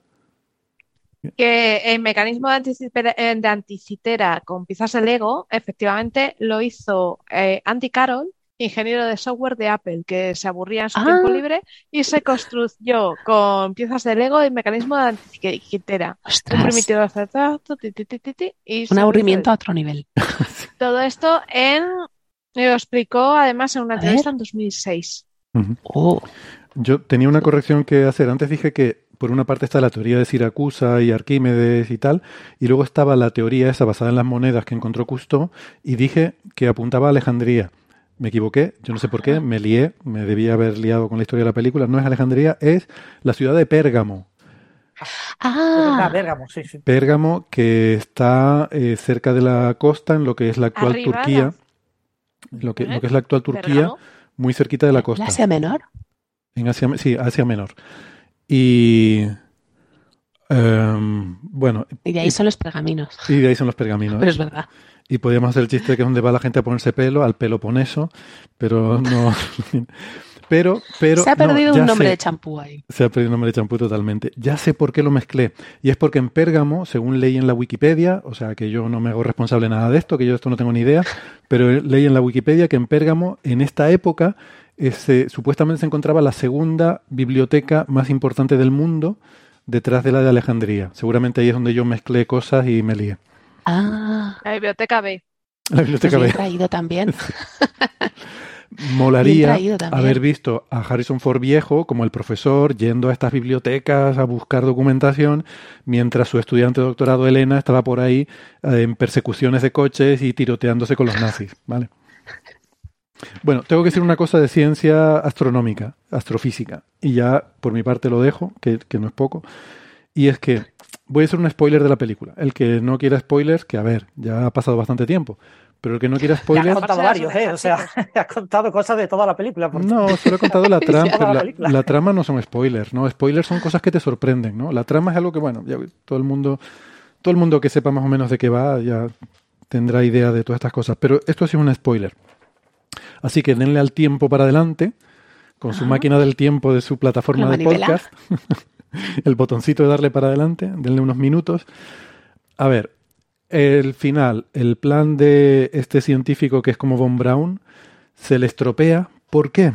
Se da cuenta Indiana Jones. Ah, te has equivocado en las coordenadas porque Arquímedes no conocía la deriva continental. Al no conocer la deriva continental, las coordenadas espaciotemporales con las que trabaja la máquina a lo largo de 2000 años se han desfasado y ya no son las correctas. Por tanto, no vas a aparecer en 1939 como tú creías, sino en cualquier otro sitio. Y ese cualquier otro sitio resulta que es la batalla de Siracusa. es glorioso. No. Es glorioso. ¿Sí? Aparecen en medio del asedio de Siracusa. Wow. del- con los barcos romanos ahí asediando la ciudad. Bueno, Y, y exactamente dónde está el protagonista del Arquímedes. ahí efectivamente. Los círculos. ¿Le pisan los círculos no, no sale la muerte de Arquímedes. Ahí, ahí perdieron Ah. una oportunidad gloriosa para haber mostrado la muerte de Arquímedes y haber hecho la referencia de no me toques los círculos. que me conozco. Yo hubiera hecho esta película diferente, ya, ya, lo, ya lo he dicho. Pero, vamos a ver, vamos a ver. Si la deriva continental es un movimiento que Arquímedes no podía conocer y por tanto no está incluido en los cálculos del aparato, y eso te fastidia, ¿qué son la deriva continental? ¿Centímetros por año? A ver, la Tierra se mueve alrededor del Sol a 30 kilómetros por segundo. ¿Vale? Este es mi problema siempre con las películas de máquinas del tiempo. Si tú viajas en el tiempo pero no tienes en cuenta los cambios de las cosas en el espacio, si tú viajas 10 minutos hacia el futuro, vas a aparecer en medio del espacio vacío. O hacia el pasado, ¿no? La Tierra se mueve a 30 kilómetros por segundo alrededor del Sol. El Sol se mueve a 200 kilómetros por segundo alrededor de la galaxia. Que por cierto, Francis, lo, eh, efectivamente, lo estábamos el otro día y yo no estaba seguro, lo, lo comprobé, tenías razón, 200 kilómetros por segundo es la velocidad del Sol alrededor de la galaxia. La galaxia se mueve a 600 kilómetros por segundo con respecto al fondo cósmico de microondas.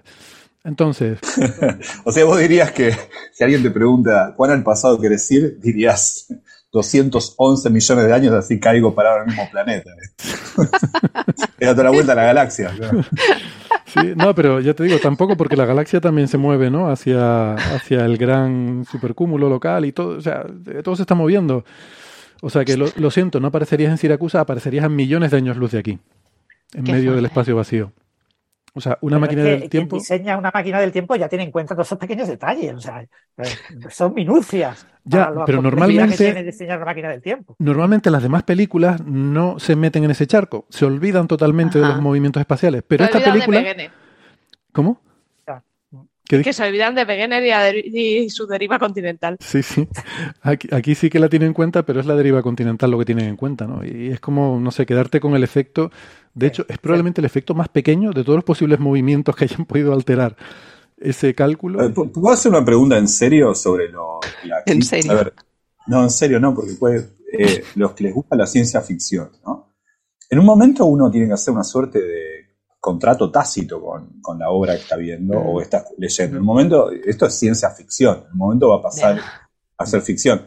¿Cuán lejos, cuán piadoso es esperar? ¿Cuán, cuán lejos uno puede empujar los límites de la crítica y, y, y la literalidad, porque si no, esto siempre uno está condenado al fracaso.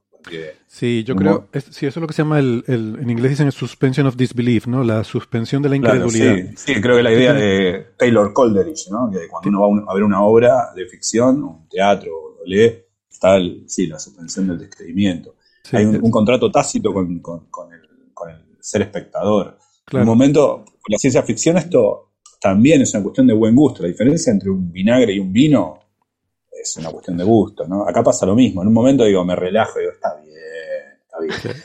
¿Dónde, ¿Dónde está? eso? O sea, obviamente, la nave espacial saliendo, arrancando una pirámide es horrible. Pero en algún momento uno, cuando lee el libro de la máquina del tiempo de Wells, dice en un momento, bueno, está bien, se movió el planeta, pero bueno, Wells es Wells, no sé. Yo, a ver, yo lo que le pido es consistencia. Por eso te digo, eso, este, este argumento no se lo critico a la novela de Wells, que aparte te da una, te propone una idea original y la desarrolla y, y llega a conclusiones bonitas. Hay, hay algo de cuánto de bonito es lo que te están mostrando. Yo, mi suspension of disbelief tiene que ver con la consistencia del mundo. O sea, yo me pongo allí y digo, ¿cuáles son las reglas de este mundo? ¿Son estas? Vale, las acepto. Estoy viendo el Señor de los Anillos, vale, aquí hay dragones, aquí hay unos anillos mágicos, aquí hay tal. Estas son las reglas de este mundo, vale, las acepto. Ahora me- entiendo. una historia esa consistente con eso. Entonces, en esta historia, por ejemplo, me molesta que les importe la deriva continental y no les importe el movimiento de la Tierra, porque dices tú, ¿cuál es la diferencia entre el uno y el otro, no? Bueno, Claro. pero en definitiva es ese momento del poder sobrenatural que tienen todas películas de la saga Indiana Jones, tiene su momento en el cual el artefacto demuestra su poder sobrenatural y todo Sí. el mundo se queda sobrecogido y la audiencia, como digo, pues finge que se sorprende de que, ah, pues mira, resulta que era verdad la leyenda o el lo que se Sí. contaba. Bueno. Eh, bueno, María, no sé si quieres contar más cosas sobre la historia, a lo mejor de, No, ya de estoy todo esto. satisfecha. de- ¿El qué? ¿Estás satisfecha? Terminado. María? Ya estoy satisfecha. Perfecto. Porque no, habla, porque no hablamos de Jason, sino No me Bueno, toques, bueno, La liamos. No me perturbe la razón, el bellocino. el bellocino. Sí, lo, que ha comentado Héctor es lo, lo que diferencia un poquito la, la ciencia ficción hard, ¿no? La ciencia ficción Ajá. que se apoya, que es lo más científica posible, eh, normalmente cae en ese tipo de cuestiones. O sea, tú coges, por ejemplo, el, el proyecto Ave María, el proyecto Hail Mary de, de Andrew Weir, el del marciano.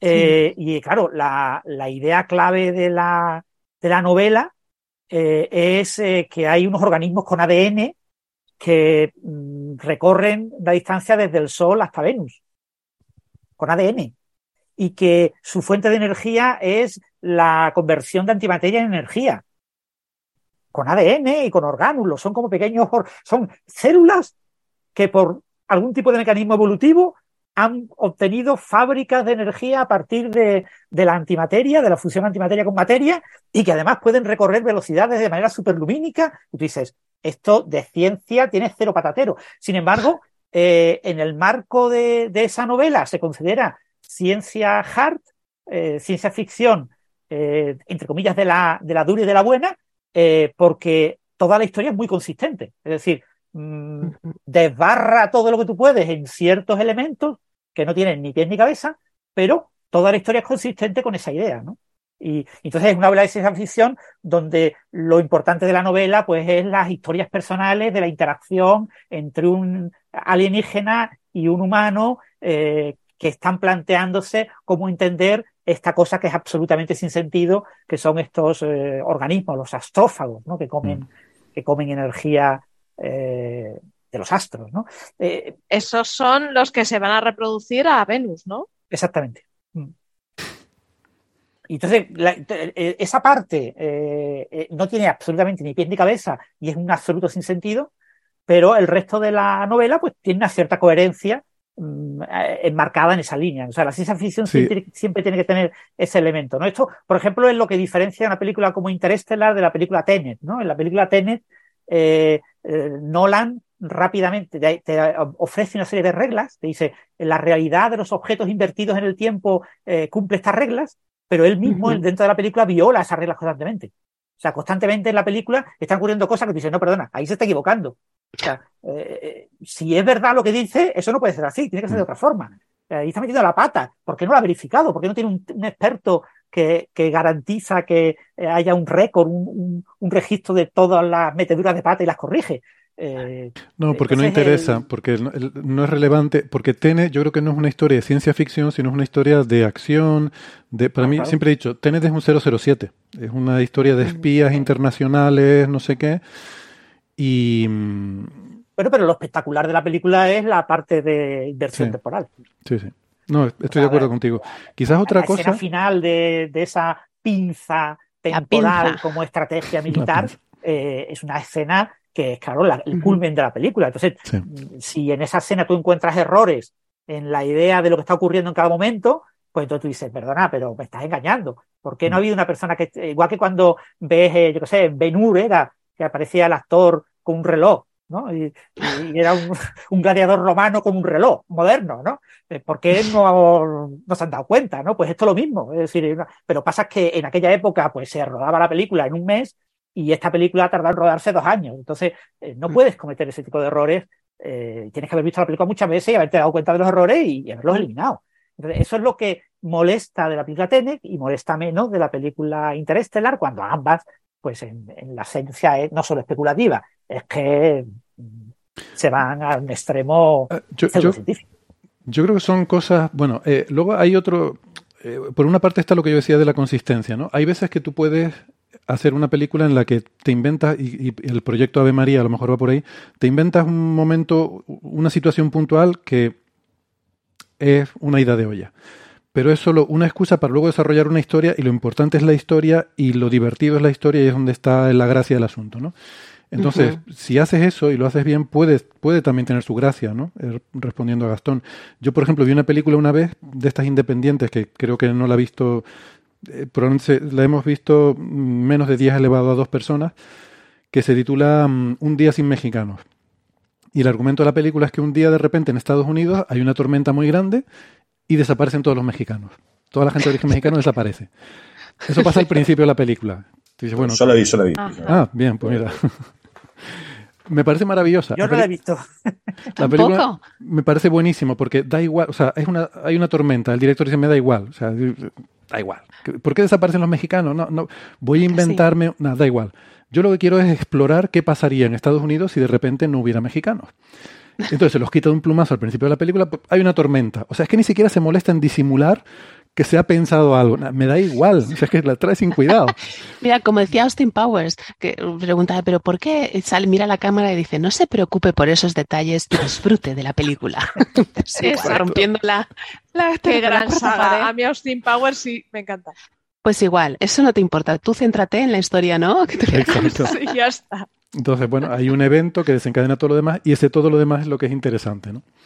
Claro. Bueno, y no sé, fíjate, a mí, por ejemplo, Interstellar, eh, me parece que pues la ciencia de Kip Thorne y del agujero negro y todo eso está maravilloso, pero luego hay cosas de Interstellar que a mí me sacan totalmente del suspension of disbelief. O sea, el hecho de que un señor se levante de la cama y diga, voy a coger la nave y me voy otra vez al planeta de no sé qué, o sea, como si la nave fuera el coche que lo tiene aparcado en la... Tú imagínate que llega Neil Armstrong de la Luna y se despierta al día siguiente y dice, yo quiero volver a la luna, que me lo pasé muy bien allí. Se sube otra vez al cohete, le da y, a la, y vuelve otra vez a la luna. Eh, Déjame las llaves. O, o, ¿sabes? Cosas que son de la propia lógica interna de la película, ¿no? O que tengas una inteligencia artificial tan avanzada como ese robot tan maravilloso que tenían, que, que es capaz de hacer todo y mejor que un humano, ¿para qué necesitas un piloto? O sea, ya en, de entrada a esa historia de la película, necesitamos un piloto para la sonda de la NASA. ¿Cómo que necesitas un piloto para la sonda de la NASA? ¿En qué cabeza cabe? Y menos teniendo ese robot que de hecho hay un momento en el que el piloto no puede hacer algo porque aquello está dando vueltas muy rápido y le dice al robot, bueno, resuelve tú esto porque esto está dando vueltas muy rápido. Y va el robot y lo resuelve, ¿no? O sea, son historias de, de, la propia coherencia lógica de la historia que me, me, sacan del suspension of disbelief. Más que, la, más que que la física sea eh, correcta o que sea exacta, ¿no? Que también lo agradezco, ¿eh? O sea, me gusta la ciencia ficción hard, esa, mm. esa que tú dices es plausible, esto podría ocurrir, ¿no? Eso le, le, veo también Entiendo, pero la, la, la, consistencia lógica es lo que, lo que más mm. Les gusta entonces. Para mí sí. No... Bueno, para mí, pero estos son gustos, ¿no? Cada uno, claro. Mm. Sí, sí. Bueno, eh, María, ¿algo más sobre Siracusa, Arquímedes, toda esta cosa? Ya he terminado. Vale. Ya, ya me voy. eh, pues nada, ¿te tienes que ir o, o te puedes quedar un ratito más? Sí, te despedimos. Yo me, me tengo que ir, me tenéis que despedir ya. Vale, pues te Pues, despedimos. Esperamos tenerte de vuelta Pues pronto. muchas gracias. Gracias por muchas venir. gracias, Ha sido me un placer tenerte por aquí encantado. otra vez. Genial. Gracias, chicos. Un abrazo. Venga, Chao. Hasta luego. Hasta luego. Chao. Chao. Cuando quieras. Bien. Introducing Wondersuite from Bluehost.com. Website creation is hard, but now with Bluehost, you can answer a few simple questions about your business and get a unique WordPress website or store right away. From there, you can customize your design, colors, and content. And Bluehost automatically helps you get found in search engines like Google and Bing. From step-by-step guidance to suggested plugins, Bluehost makes WordPress wonderful for everyone. Go to bluehost.com/wondersuite. Tired of ads barging into your favorite news podcasts? Good news. Ad-free listening is available on Amazon Music for all the music plus top podcasts included with your Prime membership. Stay up to date on everything newsworthy by downloading the Amazon Music app for free or go to amazon.com slash news ad free. That's amazon.com slash news ad free to catch up on the latest episodes without the ads. Bueno, pues nada, el siguiente tema, eh, yo les quería preguntar a Gastón y Francis que me expliquen esto de la primera detección directa de neutrinos en el LHC con el, el instrumento este Phaser, Phaser, supongo que será, porque mm, Más que un instrumento. bueno, eh, no sé, pero lo que yo veo en las notas de prensa es que es la primera vez que se detectan neutrinos en un colisionador de partículas, pero tenemos esto de ópera, ¿no? Aquello que se hizo, que de hecho se montó todo el lío aquel con los neutrinos hiperlumínicos. Eh, eso eran también neutrinos detectados en gran saso producidos por el... Bueno, no era el LHC en concreto, pero era, era el super sincrotrón de protones, ¿no? Es un- Sí, pero, si queréis pero no lo- venían de una lo- colisión, a lo mejor no venían de colisiones, igual por eso es la diferencia. Claro, el, eh, aquí el punto es eh, el rango de energía y la fuente de, de los neutrinos. En, en los experimentos en los que eh, se genera un chorro de neutrinos, un haz de neutrinos, lo que se hace es coger un colisionador que genera, por ejemplo, protones de alta energía y esos protones se desvían hasta un blanco, normalmente es un blanco de grafito, y ese, en ese blanco de grafito eh, se producen mesones, piones y caones que van normalmente a un tubo eh, vacío donde decaen en neutrinos y entonces si tú eh, ese tubo es suficientemente largo, pues los neutrinos preferentemente saldrán en la dirección del tubo. Si tú 800 kilómetros o 700 kilómetros más lejos pones un detector de neutrinos justo en esa dirección, tú detectas los neutrinos producidos en ese haz, en ese de neutrinos, pero claro, no son neutrinos producidos en el colisionador, no son neutrinos producidos en una colisión dentro del colisionador, sino que el colisionador se utiliza para producir un haz de normalmente protones que inciden contra un blanco. Esa es la diferencia.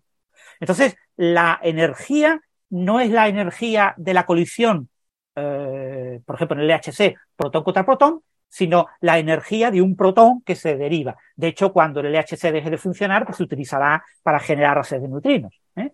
Y, se eh, habilitará la posibilidad de canalizar esos protones para que vayan hacia un blanco.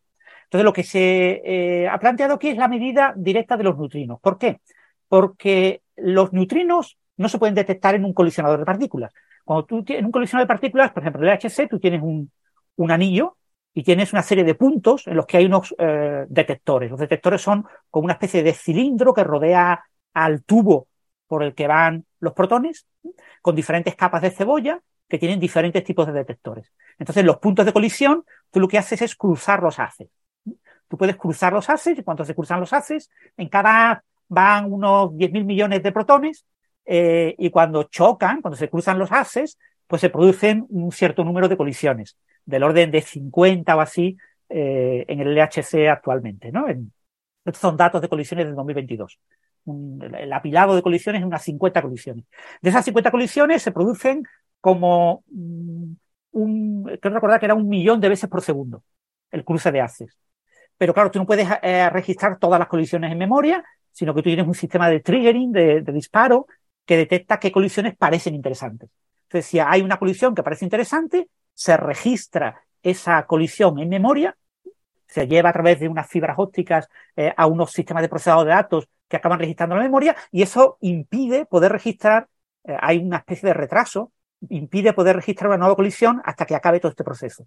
Una vez que acabe todo este proceso, vuelve otra vez a abrirse la ventana de, de disparo para ver si se selecciona un nuevo evento. Y así se graban unos poquitos eventos por segundo eh, de eh, los millones de eventos por segundo que ocurren. Entonces, en esos eventos que se graban y que se analizan en disco a posteriori, eh, uno cómo detecta los neutrinos? Pues los detecta como una pérdida de energía. Cuando yo veo que se generan, los neutrinos se generan fundamentalmente por la desintegración de un bosón W. El bosón W se integra en un leptón, en un electrón muón tau, y un neutrino electrónico tau o, o muónico. Eh, también se pueden de, generar los neutrinos por la desintegración de un bosón Z. Esto es algo menos probable, pero también ocurre que genera una parejita neutrino-antineutrino. Bien, en cualquiera de estos dos procedimientos, lo que yo observo en una colisión en el LHC es que hay como una pérdida de energía, hay como chorros de partículas en ciertas direcciones, pero hay una dirección en la que como que me falta. Digo, me falta energía, no se conserva la energía. Hemos descubierto una violación de la ley más importante de la física. Pues no, si te falta energía, tú te imaginas que hay algo que se está llevando esa energía que tú no ves. Y eso normalmente una, se asocia a neutrinos. Una pequeña nota al pie. Eh, en esta diferencia que dice Francis entre las dos formas de generar neutrinos, ¿no? que sea directamente de la colisión del, del LHC y no en un blanco, lo que cambia también, además de la energía, es la proporción entre neutrinos y antineutrinos.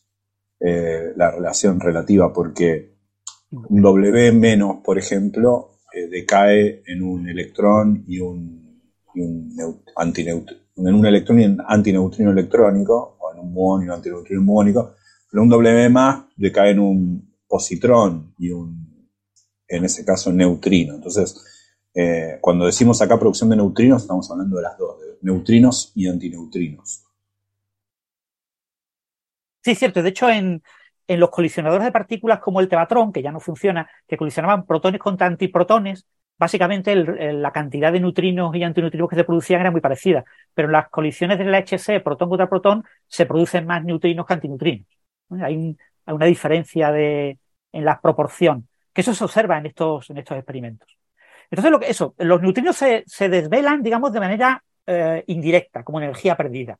Esta es la manera en la que esperamos detectar las partículas supersimétricas. Entonces, tenemos que dominar muy bien la física de los neutrinos en estos colisionadores para poder después tratar de buscar la supersimetría, porque se suponía que la supersimetría iba a ser trivial de encontrar desde hace 30 años, pero no se ha encontrado. Entonces tenemos que ser más finos, tenemos que ser más delicados, más precisos a la hora de identificar bien qué colisiones eh, tienen claramente un neutrino y qué colisiones podrían tener una partícula supersimétrica. Entonces interesa eh, poder detectar neutrinos, pero no lo podemos hacer en los detectores principales del LHC en Atlas, en CNS, en la HCR. Tenemos que poner un detector de neutrinos. Entonces, eh, se incorporaron en la última parada larga entre el LHC RAN 2 y el LHC RAN 3 durante la época de la pandemia, se han incorporado dos experimentos eh, a eh, el LHC. Son dos experimentos que están en el punto 1, que es donde se encuentra Atlas, ¿eh? el gran detector Atlas, y se encuentran a unos 480 metros de Atlas. Eh, esa es una región muy especial porque por diferentes razones, cuando se hizo el LEP, el colisionador que había antes del LHC, eh, se generó eh, un túnel que ahora mismo no se utiliza, que estaba como con un cierto ángulo con esa región en concreto de, del anillo del LEP y del LHC, ¿no? Perdona, Francis, Entonces, este ¿cuánto de grande es el anillo del LHC? Porque has dicho 480 metros de atrás. ¿Cuánto, perdona? 27 kilómetros. Ah, vale, o sea, 480 metros es muy cerquita entonces. Vale, vale. Sí, es relativamente cerquita.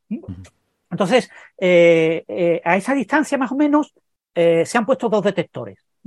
Se ha puesto un detector que apunta directamente al centro, al punto de colisión, apunta directamente, claro, fíjate que esto es muy, muy cerquita, los 480 metros, en esos 27 kilómetros, pero es suficiente para que te desvíes del anillo.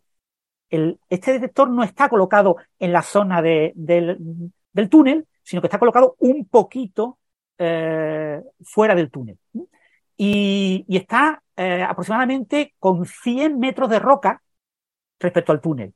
Es decir, en esos 480 metros, más o menos unos 380 metros, más o menos coinciden con la curvatura del túnel del LHC, pero hay unos 100 metros de roca que tienen que atravesar los neutrinos que se utilizan para proteger el detector de partículas espurias que se puedan producir eh, en- mientras los protones se mueven por el anillo o en colisiones en, la- en atlas. ¿no? Es son digamos, como 100 metros de roca de protección.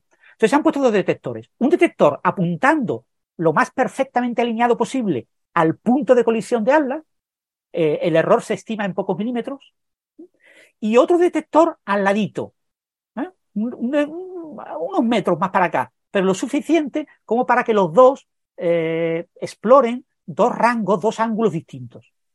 Entonces, la- el detector que está justo colocado en la dirección buena, digamos que está como apuntando y su centro son pocos milímetros de desviación respecto a la línea imaginaria que une el punto de IP y esa posición, se llama phaser, phaser. Es un detector eh, muy, bueno, un detector muy interesante. Eh, phaser significa eh, forward, eh, la F de forward porque va en la dirección hacia adelante.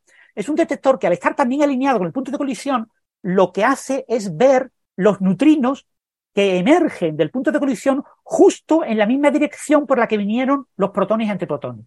En las colisiones protón, perdón, protón-protón, en la colisión protón-protón, los dos protones vienen, eh, en algunas colisiones generan neutrinos que como tienen poca masa, salen emitidos eh, justo en la misma dirección en la que venían los protones. Y esos neutrinos son los que podemos ver eh, a través de phaser o de phaser. Este detector está en la dirección hacia adelante. Eso se llama dirección hacia adelante. Seguir justo la misma dirección por la que venían las partículas que colisionaban. Y este detector tiene la ventaja de que estos neutrinos, con preferencia, son neutrinos producidos por bosones W, como ha comentado eh, Gastón. ¿eh? Son neutrinos producidos básicamente por eh, eh, W. Pero si nos desviamos un poquito, el otro detector que se llama SND, el otro detector está un- unos metros desviado. Pero entonces eh, ya no ve con preferencia estos neutrinos, sino que con preferencia ve neutrinos generados eh, de manera derivada. Es decir, eh, en hadrones, en, en- en partículas formadas por quarks, hadrones y mesones, mesones y variones, que se generen en la colisión, que después se desintegren esos hadrones o mesones en, por vía débil en un W que genere un neutrino. Entonces, esos otros neutrinos ya no van justo en la dirección por la que venían los protones, eh, sino que se mueven en un cierto ángulo, con preferencia, tienen un cierto ángulo, porque se han movido un poquito porque se ha generado una partícula que después se ha desintegrado. ¿eh? No directamente que se generen en la colisión, sino que es como una, se generan en una colisión secundaria, con eso genera un pequeño ángulo. Y esos otros neutrinos son los que ve el otro detector, SND. Entonces, ambos detectores se han puesto a funcionar prácticamente en paralelo eh, y eh, lo que pasa es que el resultado de Phaser es más famoso porque se anunció en la conferencia de Morión en esta primavera, en marzo, En marzo. y, y entonces se considera que fue la primera detección de neutrinos generados en colisiones. Eh, disculpa un momentito, Francis, para decir una cosa, porque me escribe Gastón que se ha tenido que desconectar precipitadamente porque tiene el, el viaje este a Nueva York y, eh, bueno, tuvo un problema con la conexión que se desconectó y se ha dado cuenta de que me escribe diciendo que, que no tiene tiempo de volver a reconectar y que lo despidamos. Así que, bueno, pues gracias a Gastón, un abrazo y que tenga buen viaje a Nueva York. Eh, Buen viaje. Venga, buen viaje. Pues el, el, eh, repito que está, entonces, eh, en, en Phaser, claro, ¿cómo detectamos neutrinos? Hay muchas maneras de detectar neutrinos. ¿eh? Eh, y la detección fundamentalmente es tener mucha masa, ¿no? Eh, tener eh, la masa eh, del target, ¿no? Del objetivo eh, que se usa para detectar los neutrinos en Phaser ronda una tonelada y en el otro experimento algo menos, como media tonelada. Eh, la mejor manera de registrar los neutrinos es utilizar detectores parecidos a los de Opera. Opera lo que utilizaba era unos detectores, unas placas que cuando un neutrino chocaba contra esas placas generaba un muón, si el neutrino es muónico, un electrón, si el neutrino es electrónico, y, ese muón dejaba una traza, dejaba marcada, eh, son placas que tienen eh, eh, centelleo, y entonces genera como unas marquitas. Entonces lo que tú haces es tener el detector durante un tiempo en funcionamiento y después paras, ya no emites más neutrinos desde el CERN y ahora extraes esas placas y las analizas con un microscopio y detectas todos los puntos que se ven en, en las eh, placas, correlacionas las trayectorias y tienes una visión muy buena, casi milimétrica, de cómo se ha ido moviendo la trayectoria del neutrino y puedes identificar muy bien si el neutrino es tau, si el neutrino es mu, muónico o si es electrónico. Opera descubrió como seis, si no recuerdo mal, neutrinos tau y fue la primera detección directa de eh, neutrinos eh, tau de esa manera. Eh, y además pues descubrió que, claro, el chorro del CER era un chorro de neutrinos muónicos, pues que habían oscilado los muónicos en tau. Se fue un gran hito de, ópera. Bien, aquí se están usando también ese tipo de detectores.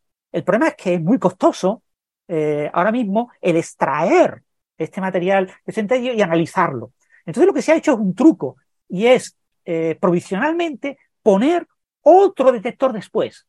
Es un detector de eh, que se llama un espectrómetro, que son un detector que tiene pues una serie de eh, cavidades y unos detectores electrónicos que te permiten hacer una detección de mucha peor calidad, eh, pero mucho más rápida.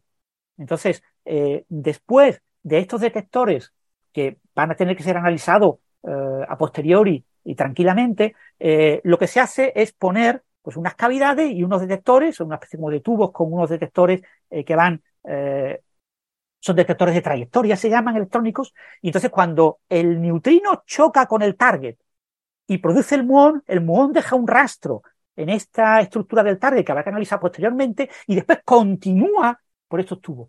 Entonces, si, el, si ese muón o ese electrón que se produce en esta colisión, aquí se han producido fundamentalmente eh, neutrinos muónicos. Eh, en el análisis del centelleo sí se podrá ver análisis a posteriori, eh, cuáles son de cada tipo, tau, muónico y electrónico. Pero ahora mismo los más energéticos son los, eh, los que vienen con muones, que el neutrino choca contra el material de target, que es tusteno, que es wolframio, y, y ahí se genera el muón. Si el muón va todo recto por estos detectores de, de, trayectoria, eh, pues, y cruza eh, en Phaser son tres detectores de trayectoria, cruza esos tres detectores, deja esas tres marcas electrónicas rápidamente detectables, y entonces tú dices que has detectado un, muón, un muón asociado a un neutrino muónico. Eh, esto no se puede hacer con los electrones ni se puede hacer con los tau. Ya os digo que se habrá que detectar a posteriori. En, el otro experimento, en SND, se utiliza una técnica parecida, aunque diferente. Eh, se utilizan mucho más detectores, de, es, el experimento más pequeño y se utilizan mucho más detectores y también se sigue la trayectoria. Pero aquí se considera la posibilidad de que el muón salga con un ángulo más grande. ¿eh? En phaser el muón tiene que ir con un ángulo muy pequeño para que sea detectado, pero aquí se permite eh, que tenga un ángulo un poquito más grande. Y, de nuevo, habrá que esperar al análisis detallado de, de, de las placas de centelleo con todas las marcas que tienen para confirmar los eventos. En cualquier caso, con, esta primera con estas primeras detenciones que se publican ahora en dos artículos en la revista Physical Review Letters, que se publicaron, perdón, se publicaron en, julio, ¿eh? la fecha de aparición de la revista fue el 19 de julio de 2023, ¿no? pero bueno, ahora han sido de nuevo noticias en medios porque se han hecho ecos varios servicios de prensa de, esta noticia. Pues eh, en estos artículos eh, lo que se hace es esta detección rápida electrónica. Lo que ha detectado Phaser es 200, eh, perdón, 153 eh, eventos candidatos a neutrinos cuando se esperan unos poquitos, unos poquitos, menos de 10, eh, con lo que tenemos una señal muy clara sobre un fondo muy pequeño. Y se habla pues de una detección a muchísimas sigmas, mucho más de 6 sigmas. Lo que ha detectado SND son 8 neutrinos, muónicos también, pero sobre un fondo menor de un neutrino. El fondo es como 0,2 neutrinos, es decir, que el fondo prácticamente es cero, con lo que los 8 casi seguro que son neutrinos. ¿eh? Pero ya os digo, esto habrá que confirmarlo cuando se haga el análisis con un microscopio detallado de las trazas que han quedado en la primera parte del detector. ¿eh? La primera detector no solo se usa esa primera parte como blanco, sino también para registrar las trayectorias con unas capas de centelleo. Entonces, esto habrá que confirmarlos, estos eventos, pero a priori no hay ninguna razón por la cual no se vayan a confirmar, con lo que seguro se confirmarán casi todos y eh, tenemos esa detección. Así que podemos decir que estos dos experimentos han detectado por primera vez un neutrino eh, generado directamente en las colisiones de la HC. Son neutrinos que tienen que tener una energía mayor de 100 gigaelectronvoltios, está muy por encima de lo que se detecta con neutrinos solares, por ejemplo, o con geoneutrinos, etcétera, pero por supuesto son eh, energías eh, como mucho eh, de un teraelectronvoltio, con lo que son menores en energía que lo que detecta IceCube o otros detectores de, de, neutrinos de origen astrofísico de fuentes muy lejanas. ¿no? Pero bueno, es un rango de energía alrededor de los 100 electronvoltios que en concreto en neutrinos no, había sido explorado por otros experimentos. ¿eh? Hay muy pocos neutrinos. Esta energía es el rango bajo en detectores tipo IceCube. Es difícil obtener una buena señal, una señal clara en energías tan bajas, con lo que en detectores tipo IceCube se eh, prefiere detectar señales con mayor energía y se desprecian estas energías, eh, estas bajas energías, porque la señal no es tan clara. Entonces tenemos ahí como un hueco poco explorado que es donde estos detectores tienen su nicho. Entonces ahora en el LHC RAN 3 se va a volver a usar estos detectores para seguir detectando eh, neutrinos y lo que se pretende es eh, en todo el RAN 3, que serán unos tres años, eh, este año y los dos años siguientes, este año mm, ha habido que cortar las colisiones de la HC antes de tiempo por un problema que ha habido, se ha, se ha reparado, pero no va a haber más colisiones protón-protón este año. Se ha cortado antes de tiempo, no se ha cumplido el objetivo este año. Esperemos que el próximo año sea un año exitoso. Mm. Y, y bueno, estos detectores van a seguir caracterizando todo el espectro de energía de estos neutrinos, tendrán que detectar no solo los muónicos, sino también los electrónicos y los tau, y nos darán una información muy relevante para entender bien cómo son los neutrinos que se producen en las colisiones del LHC. ¿Y por qué queremos entender esto bien? Porque sabemos que para buscar la supersimetría la vamos a tener que buscar por el mismo procedimiento que usamos para detectar neutrinos eh, en las colisiones, que con pérdidas de energía, tenemos que caracterizar muy bien eh, lo que pasa con los neutrinos. Entonces, este es el interés de, este tipo de estudios. ¿no? Se pensaba que esto no se podía lograr. Eh, hace 10 años nadie concebía un experimento de este tipo, pero bueno, la, necesidad hace, ¿cómo se dice? La necesidad hace la, la baña, ¿no? No recuerdo cómo el dicho. Eh, eh, en caso de necesidad, pues tienes que ser mucho más fino y más ingenioso y tienes que buscarte la vida como puedas. Y aquí, pues se han buscado la vida en eh, incorporar estos nuevos detectores al LHC, que no estaban planificados originalmente y que la verdad es que por ahora son bastante exitosos y parece que van a funcionar. O sea, lo importante de estos dos artículos es que estos detectores parece que están funcionando, que la idea funciona bien, ¿no?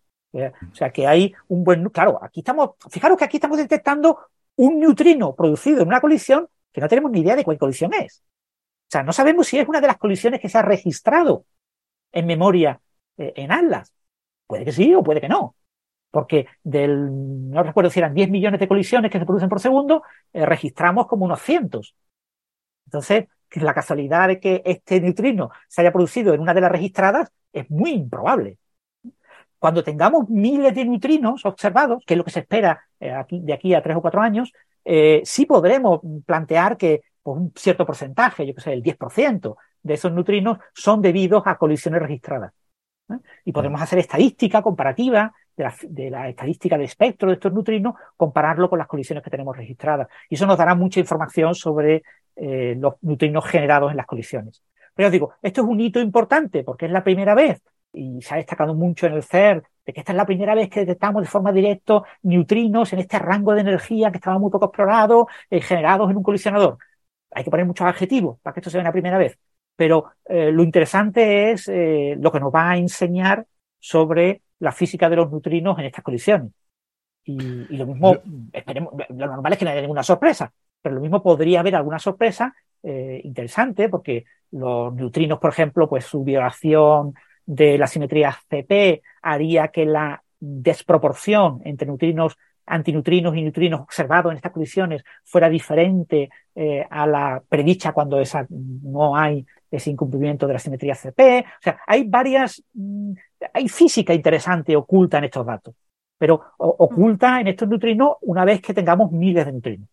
Y podemos hacer una estadística mucho más rigurosa. Pero estos experimentos han funcionado de escándalo y a priori lo único que le falta es más colisiones. O sea, que si el año que viene el LHC RAN 3 eh, está trabajando todo el tiempo que tiene que estar trabajando y genera todas las colisiones que se espera que generen, no como este año que ha, producido casi la mitad, pues eh, con toda seguridad eh, esta estadística será mucho mayor y tendremos mil, eh, no, no, miles, pero sí, en lugar de 153 eh, eventos en Phaser, pues tendremos mm, tres, cuatro, cinco veces más eventos.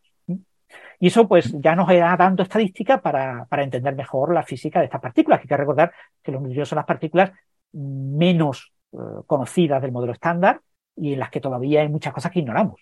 Hmm. Eh, yo tenía una pregunta eh, que, bueno, creo que con esta última parte de la discusión a lo mejor me la has medio respondido, pero bueno, te pregunto, a ver, eh, supuestamente el, o sea, la, la, motivación, por lo menos es como se vende, de este experimento, de este phaser, es la búsqueda de neutrinos, pero también fotones oscuros y acciones, o sea, partículas candidatas a materia oscura, que en principio no se ha visto hasta ahora evidencia de este tipo de partículas, pero, o sea, dos preguntas. Primero, ¿se podrían distinguir un evento, o sea, podemos saber que lo que se ha detectado son neutrinos y no alguna otra partícula no del modelo estándar, tipo fotón oscuro, tipo eh, acción. Sí, el, el, problema fundamental de las... O sea, este tipo de experimentos siempre se venden. O sea, cuando tú, tú, no puedes vender un experimento diciendo voy a entender mejor lo que ya se sabe. ¿vale? Claro, es que, esa, es que por, ahí, por ahí va luego mi pregunta. Decir, bueno, y si no encuentras fotones oscuros ni acciones, sino solo neutrinos, ¿esto realmente nos va a ayudar a um, descubrir física claro. nueva o no? Claro, eso lo que yo he intentado explicar un poco es eso, que la física de los neutrinos puede, puede reservarnos sorpresas y que puede que aparezcan sorpresas en este estudio de la... Hay cosas de la física de los neutrinos que todavía no entendemos, ¿no? Por ejemplo, si los neutrinos son partículas de Majorana o son de Dirac, pues la, tienen un ángulo de asimetría CP o tienen tres.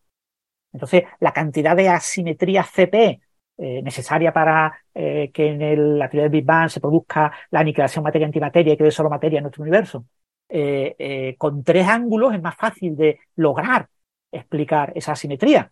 Por lo tanto, mucha gente prefiere que sea una partícula de Majorana, pero con un único ángulo mmm, tiene que ser un ángulo muy exagerado y, y, tampoco llegamos. O sea, vamos a necesitar otras fuentes por otro lugar. Saber ese tipo de cosas es muy importante y muy relevante. Y este tipo de experimentos no están diseñados para eso, ¿eh? No están diseñados para descubrir eso. Pero si la naturaleza nos da tiene la bondad de mostrarnos alguna señal, eh, y esto ocurre en muchos experimentos que aparece esa señal. Entonces, ¿qué pasa? Que estos experimentos se justifican siempre eh, para buscar nueva física.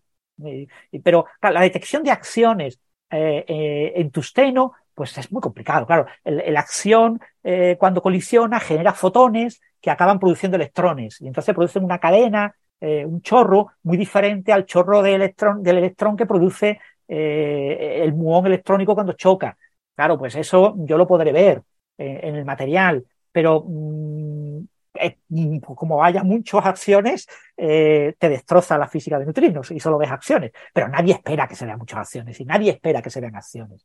Nadie espera que se vean partículas completamente neutras, que son partículas invisibles para los detectores del LHC en este tipo de experimentos. Pero se plantea como hipótesis de que también se podrán eh, detectar eh, fotones oscuros y, se hará un límite de exclusión cuando no se vean, pues irán poniendo límites de exclusión. Pero esto no es un experimento mmm, para ver acciones, ni es un experimento para ver eh, fotones oscuros. Hay otros experimentos del CER, el NA64, muchos otros eh, que están específicamente dedicados a fotones oscuros o eh, los experimentos de lo, los telescopios solares que buscan ver acciones. Son experimentos específicos en los que realmente sí estamos buscando acciones y no otras cosas.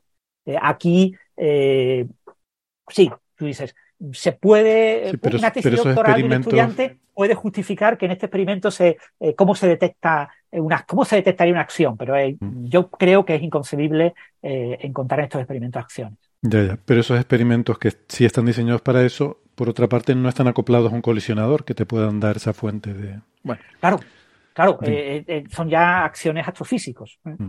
Y aquí estaríamos. Pero bueno, la, la producción de, de los acciones en el LHC, eh, los acciones en el LHC, eh, el LHC no es un productor de acciones de manera natural, ¿vale? Las acciones de interés, eh, como partícula de materia oscura, en los modelos de materia oscura eh, templada, warm, en lugar de caliente y fría, son acciones de masa muy pequeña que no se producen en el LHC. El LHC lo que te, cuando se habla de búsquedas de acciones en el LHC, se habla de una especie de acciones exóticos que tienen una masa eh, de mínimo megaelectronvoltios. Es una masa enorme, ¿vale? O sea, eh, la física de las estrellas te dice que esas acciones no existen. Pero si no, las estrellas no existirían, se evaporarían con ese tipo de Mm. acciones. O sea, eh, hay límites astrofísicos y cosmológicos las te estrellas masivas. Mm.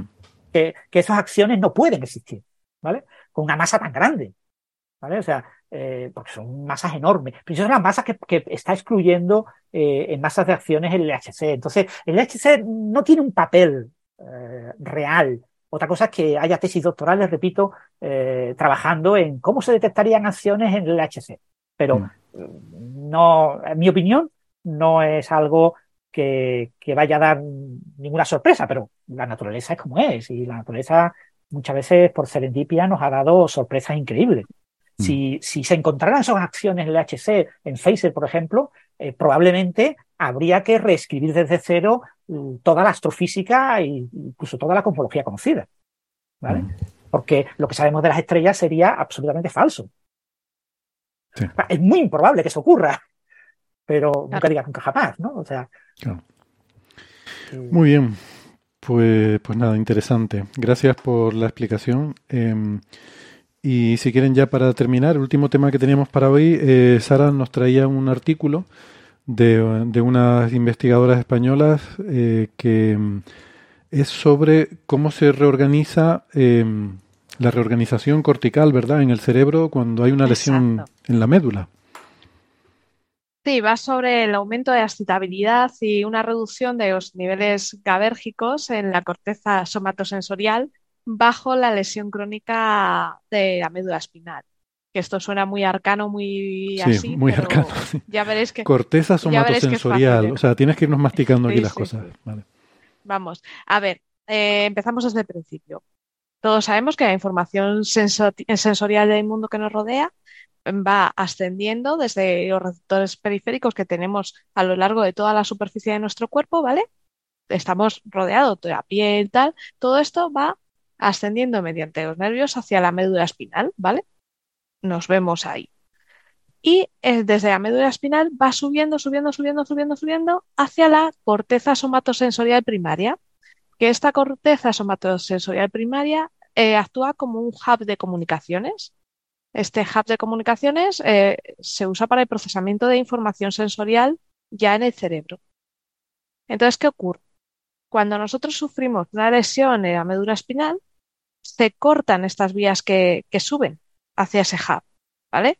Entonces, como se cortan, a partir de la, eh, zona, eh, las zonas ubicadas debajo de esa lesión, dejan de tener sensibilidad. Ya no hay, hay una privación sensorial. Entonces, toda una persona eh, con una em, con la médula ósea eh, eh, seccionada, si tú le, a la altura de lo mejor de, de la región torácica, si le tocas una pierna no nota nada. Pero eh, se sabe de muchos pacientes que muestran síntomas o han mostrado síntomas a lo largo de la historia de picor, dolor en esas extremidades. Eso que nosotros conocemos, incluso cuando esas eh, extremidades en personas amputadas también sucede. Eso que llamamos el síndrome de miembro fantasma. Y esto va un poquito en relación con esto. Entonces, eh, sabemos que el daño total o parcial de estas vías ascendentes que van de los nervios al hub desencadena pues eh, una serie de cambios en esta corteza somatosensorial. ¿Estos cambios eh, en qué consisten? Pues consisten en una expansión de funcional de actividad desde aquellas regiones corticales de esa, de esa corteza, de ese hub, de las regiones intactas, hacia aquellas como que hubiera una especie de mm, puenteo eléctrico. Entonces esas, eh, esa actividad pasa de las regiones intactas que sí reciben señal a aquellas cuyos estímulos han sido suprimidos. O sea, ese puenteo del circuito es lo que conocemos como esa reorganización cortical. No sé si me vais entendiendo. Uh -huh.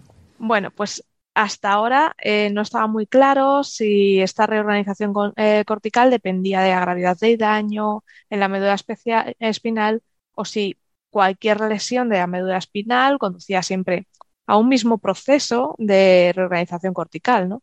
Entonces, eh, este trabajo, esta investigación de Hospital Nacional de Parapléjicos de Toledo, que tiene a, Elena Alonso Calviño como primera autora, trata de responder a estas preguntas. ¿Y qué han hecho? ¿Qué han obtenido? Han obtenido, pues, eh, respuestas somatosensoriales longitudinales evocadas desde la corteza bilateral de las extremidades posteriores y anteriores de ratas. ¿Vale? Han ido midiendo estas señales.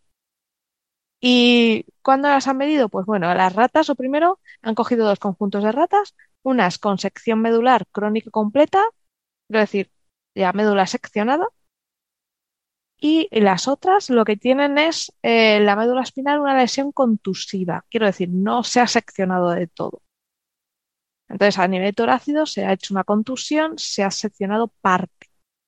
Todo ello que buscaba, pues, inducir esa privación sensorial de las extremidades inferiores. En, su, en el caso de estas ratas son extremidades posteriores, nosotros sería inferior. Y eh, mientras que preservas intactas la corteza sensorial de esas extremidades y las patitas anteriores. ¿Vale?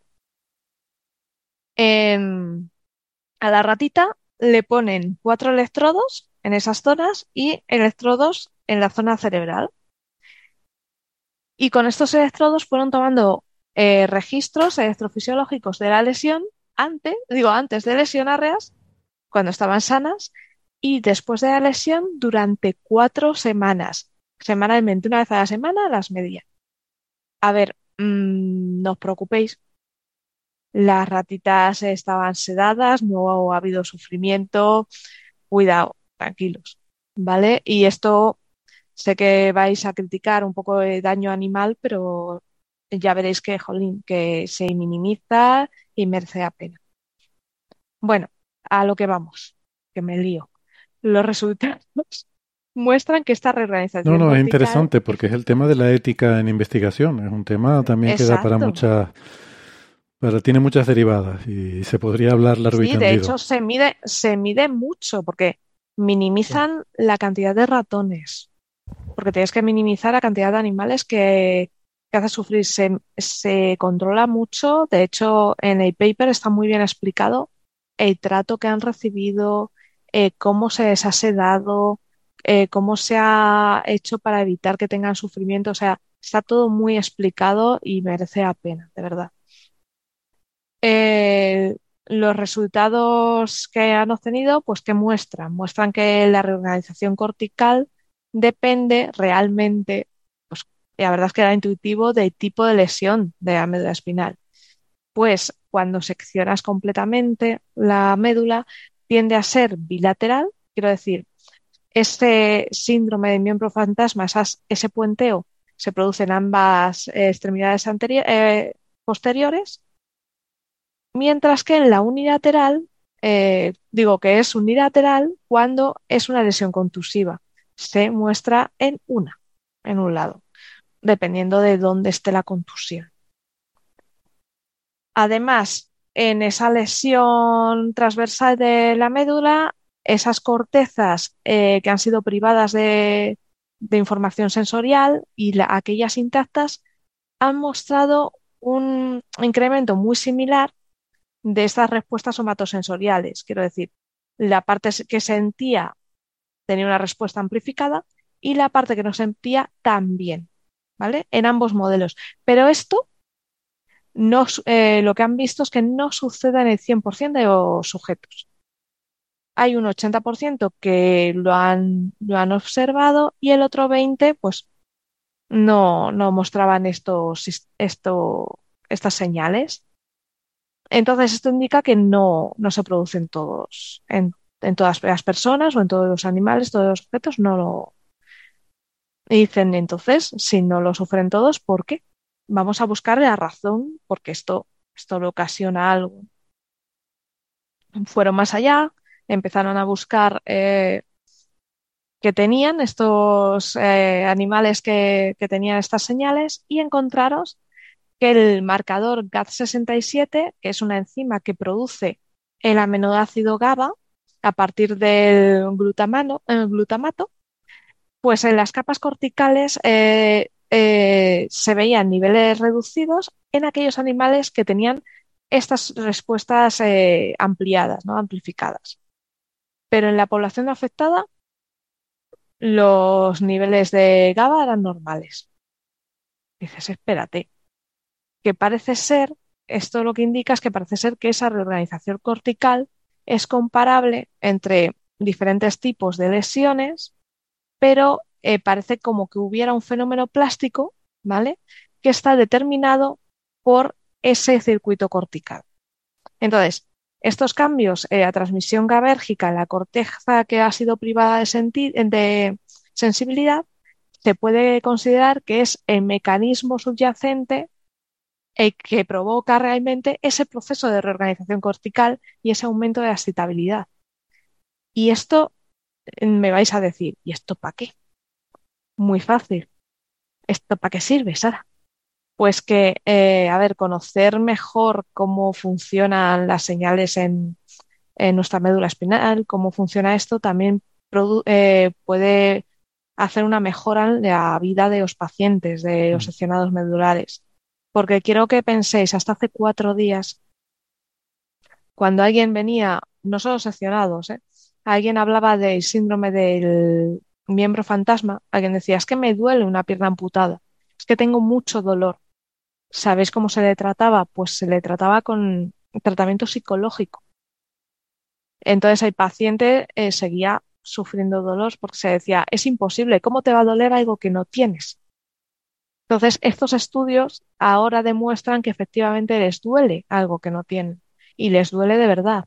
Entonces, ahora que sabemos el mecanismo que lo provoca, que es un mecanismo fisiológico, se puede atacar mediante y buscar medicamentos para evitar ese dolor en personas que lo mm, Claro. No, lo de doler algo que no tienes. Mm, pues claro, es... que es contraintuitivo. Claro, claro. Y, claro, en este caso sí que es fácil de determinar, porque, joder, puedes eh, tener eh, animales que han sido con lo mismo que tiene la persona, pero hay enfermedades, hay personas que tienen dolor y no tienen ninguna enfermedad aparente. Eso no lo puedes reproducir en ratones, por ejemplo. ¿Qué haces? No puedes diseccionar a la persona. Entonces es muy complicado. Hombre, no puedes, no debes, ¿no? Volviendo antes a lo que decíamos de ese villano que es tan agradecido para el cine, están los nazis, que, hacían todo tipo de cosas. Y bueno, cuando hablamos de esto de ética científica, suele salir también el ejemplo, ¿no? De decir, bueno, ¿dónde está el límite de hasta dónde es permisible experimentar para con el, eh, el objetivo del avance del conocimiento humano? Bueno, pues muy interesante. Gracias, Sara. ¿Alguna cosita más sobre esto? Si no, pasamos ya a las preguntas de los oyentes, que vamos ya un poquito fuera de tiempo, cogemos un par de ellas mm, rápido. Hay un par de ellas interesantes, por ejemplo, bueno, hay muchas interesantes, les pido disculpas porque no podremos ponerlas todas, pero por ejemplo, eh, preguntaba em, Javier Benavides, eh, por ejemplo, Francis, a lo mejor puedes escoger esta tú, si los neutrinos tienen masa y los fotones no, ¿no se podría utilizar la diferencia en el tiempo de llegada en un suceso cósmico? Para afinar la determinación de la masa del neutrino? Bueno, en principio el, gran problema que tiene la masa de los neutrinos es que es muy pequeña. ¿eh? Se estima que es de pocos milielectronvoltios. La, la masa del electrón es del orden de 500.000 electronvoltios, la, la masa del protón es del orden de mil millones de electronvoltios. Estamos hablando de, de que la masa de los neutrinos es tan pequeña que es muy difícil utilizar esa masa. Después tenemos una segunda eh, cuestión. En fenómenos astrofísicos, por ejemplo, en supernovas, en supernovas eh, nos llegan antes los neutrinos que los fotones. Claro, porque los fotones tienen que atravesar eh, un plasma en expansión, la, supernova está explotando y, y, lo mismo que los fotones dentro del Sol echan mucho tiempo en llegar desde el núcleo hasta la superficie, en un plasma de estrella, eh, eh, aunque la estrella esté explotando, también echan un tiempo, eh, porque interacciona, los fotones interaccionan electromagnéticamente, los neutrinos no, los neutrinos atraviesan este plasma. Entonces es muy difícil encontrar un fenómeno astrofísico puro en el que se generen fotones directamente al vacío y se generen neutrinos directamente al vacío y que yo pueda comparar los tiempos de llegada, es decir, bueno, como en este mm, maravilloso fenómeno puro astrofísico, eh, ambos se generan de manera simultánea eh, y nos, llegan de manera simultánea más o menos con alta precisión en un reloj, yo puedo ver uno un poquito antes que otro. Los neutrinos pueden llegar horas antes que los fotones en una supernova. Pero mm, no es una señal de eh, que nos permita determinar la masa del neutrino, porque eh, sabemos por qué los fotones llegan más tarde, porque les ha costado mucho trabajo escapar. Entonces, eh, en ese sentido es muy difícil encontrar un fenómeno puro de este tipo. Es decir, claro, en el laboratorio yo puedo construir colisiones de partículas que me generen neutrinos, que me generen fotones y compararlos. Pero la diferencia de la masa tan pequeña de los neutrinos que ese tipo de experimentos no, no me permiten estimar la masa. Entonces, ahora mismo, los límites que tenemos que son límites cosmológicos, obviamente los límites cosmológicos están basados en modelos, eh, apuntan a eso, a pocos milielectronvoltios, con lo que va a ser muy difícil determinar la masa. Ahora mismo hay varios experimentos que están buscando determinar la masa del neutrino, pero son experimentos enormes y, muy complejos y que llevan muchos años tomando datos, pero que están explorando el rango del orden de 200 milielectronvoltios como poco 150 neutronvoltios. Estos experimentos están basados en la idea de que la cosmología puede estar completamente mal en la física de los neutrinos y que los límites basados en el fondo cósmico de microondas son límites que tienen mucho modelo por medio y que ese modelo en algún detallito está fallando. Y entonces, si algún detalle está fallando, en realidad el límite cosmológico está mal calculado. esos experimentos están eh, planteando esa hipótesis la hipótesis de que el modelo cosmológico, eh, no lo dicen, pero es la hipótesis que plantean, el modelo cosmológico está mal. ¿Vale? Y tú dices, sí, es que está la anomalía, la, discrepancia con la constante de Hubble y hay varios indicios, eh, varios parámetros del modelo cosmológico de que podría haber alguna. Pero, ¿y si el modelo cosmológico está bien? Si el modelo cosmológico está bien, los experimentos en curso que van a obtener resultados importantes eh, alrededor del año 2030 van a ser resultados fallidos. Nos van a decir que la masa del neutrino es como mucho 150 voltios. Entonces vamos a tener que esperar a la siguiente generación de experimentos, que todavía no se eh, está, eh, todavía no está financiada, que puede que sean experimentos que lleguen alrededor del año 2050. Es decir, determinar la masa del neutrino va a ser muy difícil. Muy difícil. Y va a costar muchas décadas, salvo que tengamos uh, una suerte increíble y la naturaleza conspire para eh, darnos eh, esa eh, señal antes de lo esperado, ¿no? Pero los límites actuales, entonces la, cosmología también podría mejorar los límites con los futuros telescopios espaciales, pero es extremadamente difícil. las buenas estimaciones cosmológicas del número de neutrinos, de la suma de la masa de los neutrinos, son estimaciones muy complicadas de hacer con las nuevas tecnologías de, que llaman el fondo común, la, generación 4, el S4 del fondo común de microondas. Entonces, probablemente la masa de los neutrinos no la conozcamos hasta eh, del orden de la década de 2050, como pronto. ¿eh? Mm. Aún así, yo tengo la esperanza de verlo, de, vivir hasta ver la, masa, una buena estimación de, la masa de los neutrinos y, tengo la esperanza de que por un retruque técnico se descubra algún fenómeno astrofísico que, como dice el oyente, nos genere de manera pura señales, que ahora mismo es inconcebible, solamente los astrofísicos solares como Héctor pueden llegar a concebir algún tipo de fenómeno de este tipo, eh, o quizás Iván, eh, los que especialistas en astrofísica de eh, agujeros negros puedan descubrir algún fenómeno exótico súper raro que genere esto, pero es extremadamente improbable.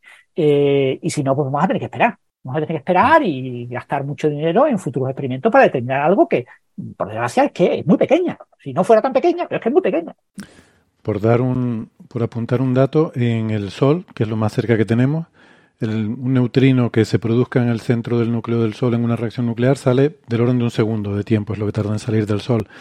Un fotón puede tardar 10 a la 4 años, entre, no sé, entre 10.000 y 100.000 años en salir. Entonces eso ya ya te da una idea de lo complicado que es eh, comparar eh, esas dos cosas, porque claro, el problema es que el fotón se entretiene, el fotón sí interactúa con la materia y se entretiene, es como vas mm, saliendo del bar y te vas topando con gente y vas hablando con uno, vas hablando con otro, mientras que el neutrino es el antisocial, que va, sale y no habla con nadie, entonces sale mucho antes, ¿no? Y se despide. exacto. Em, el tema de... mm, ¿Qué iba a decir? Y luego hay otro tema también, que es que el, estamos hablando de la velocidad en el vacío, pero el fotón no es lo mismo su velocidad en el vacío que su velocidad en un medio. Y el vacío interestelar es casi vacío, pero no es vacío del todo. También es un medio. Entonces, como medio, mm, algo de retardo le produce al fotón que no le produciría el neutrino. No sé cuánto importante es este efecto, pero aunque uno consiguiera un, ese, ese proceso puro que dice Francis, ese fenómeno astrofísico puro, que generara un fotón y un neutrino al mismo tiempo y los dos salieran disparados en nuestra dirección, no sé yo, habría que hacer la cuenta de si el medio interestelar le podría a lo mejor hacer entretenerse un poco al fotón que, que no le haría el neutrino y eso también nos contaminaría el experimento. O sea que es muy complicado. Pero bueno, mm, quién sabe, ¿no? A lo mejor una explosión en la superficie de una estrella de neutrones o algo así en el futuro se, se ve que eso puede producir neutrinos y eso puede... Bueno, ya veremos. Eh, eso para el futuro.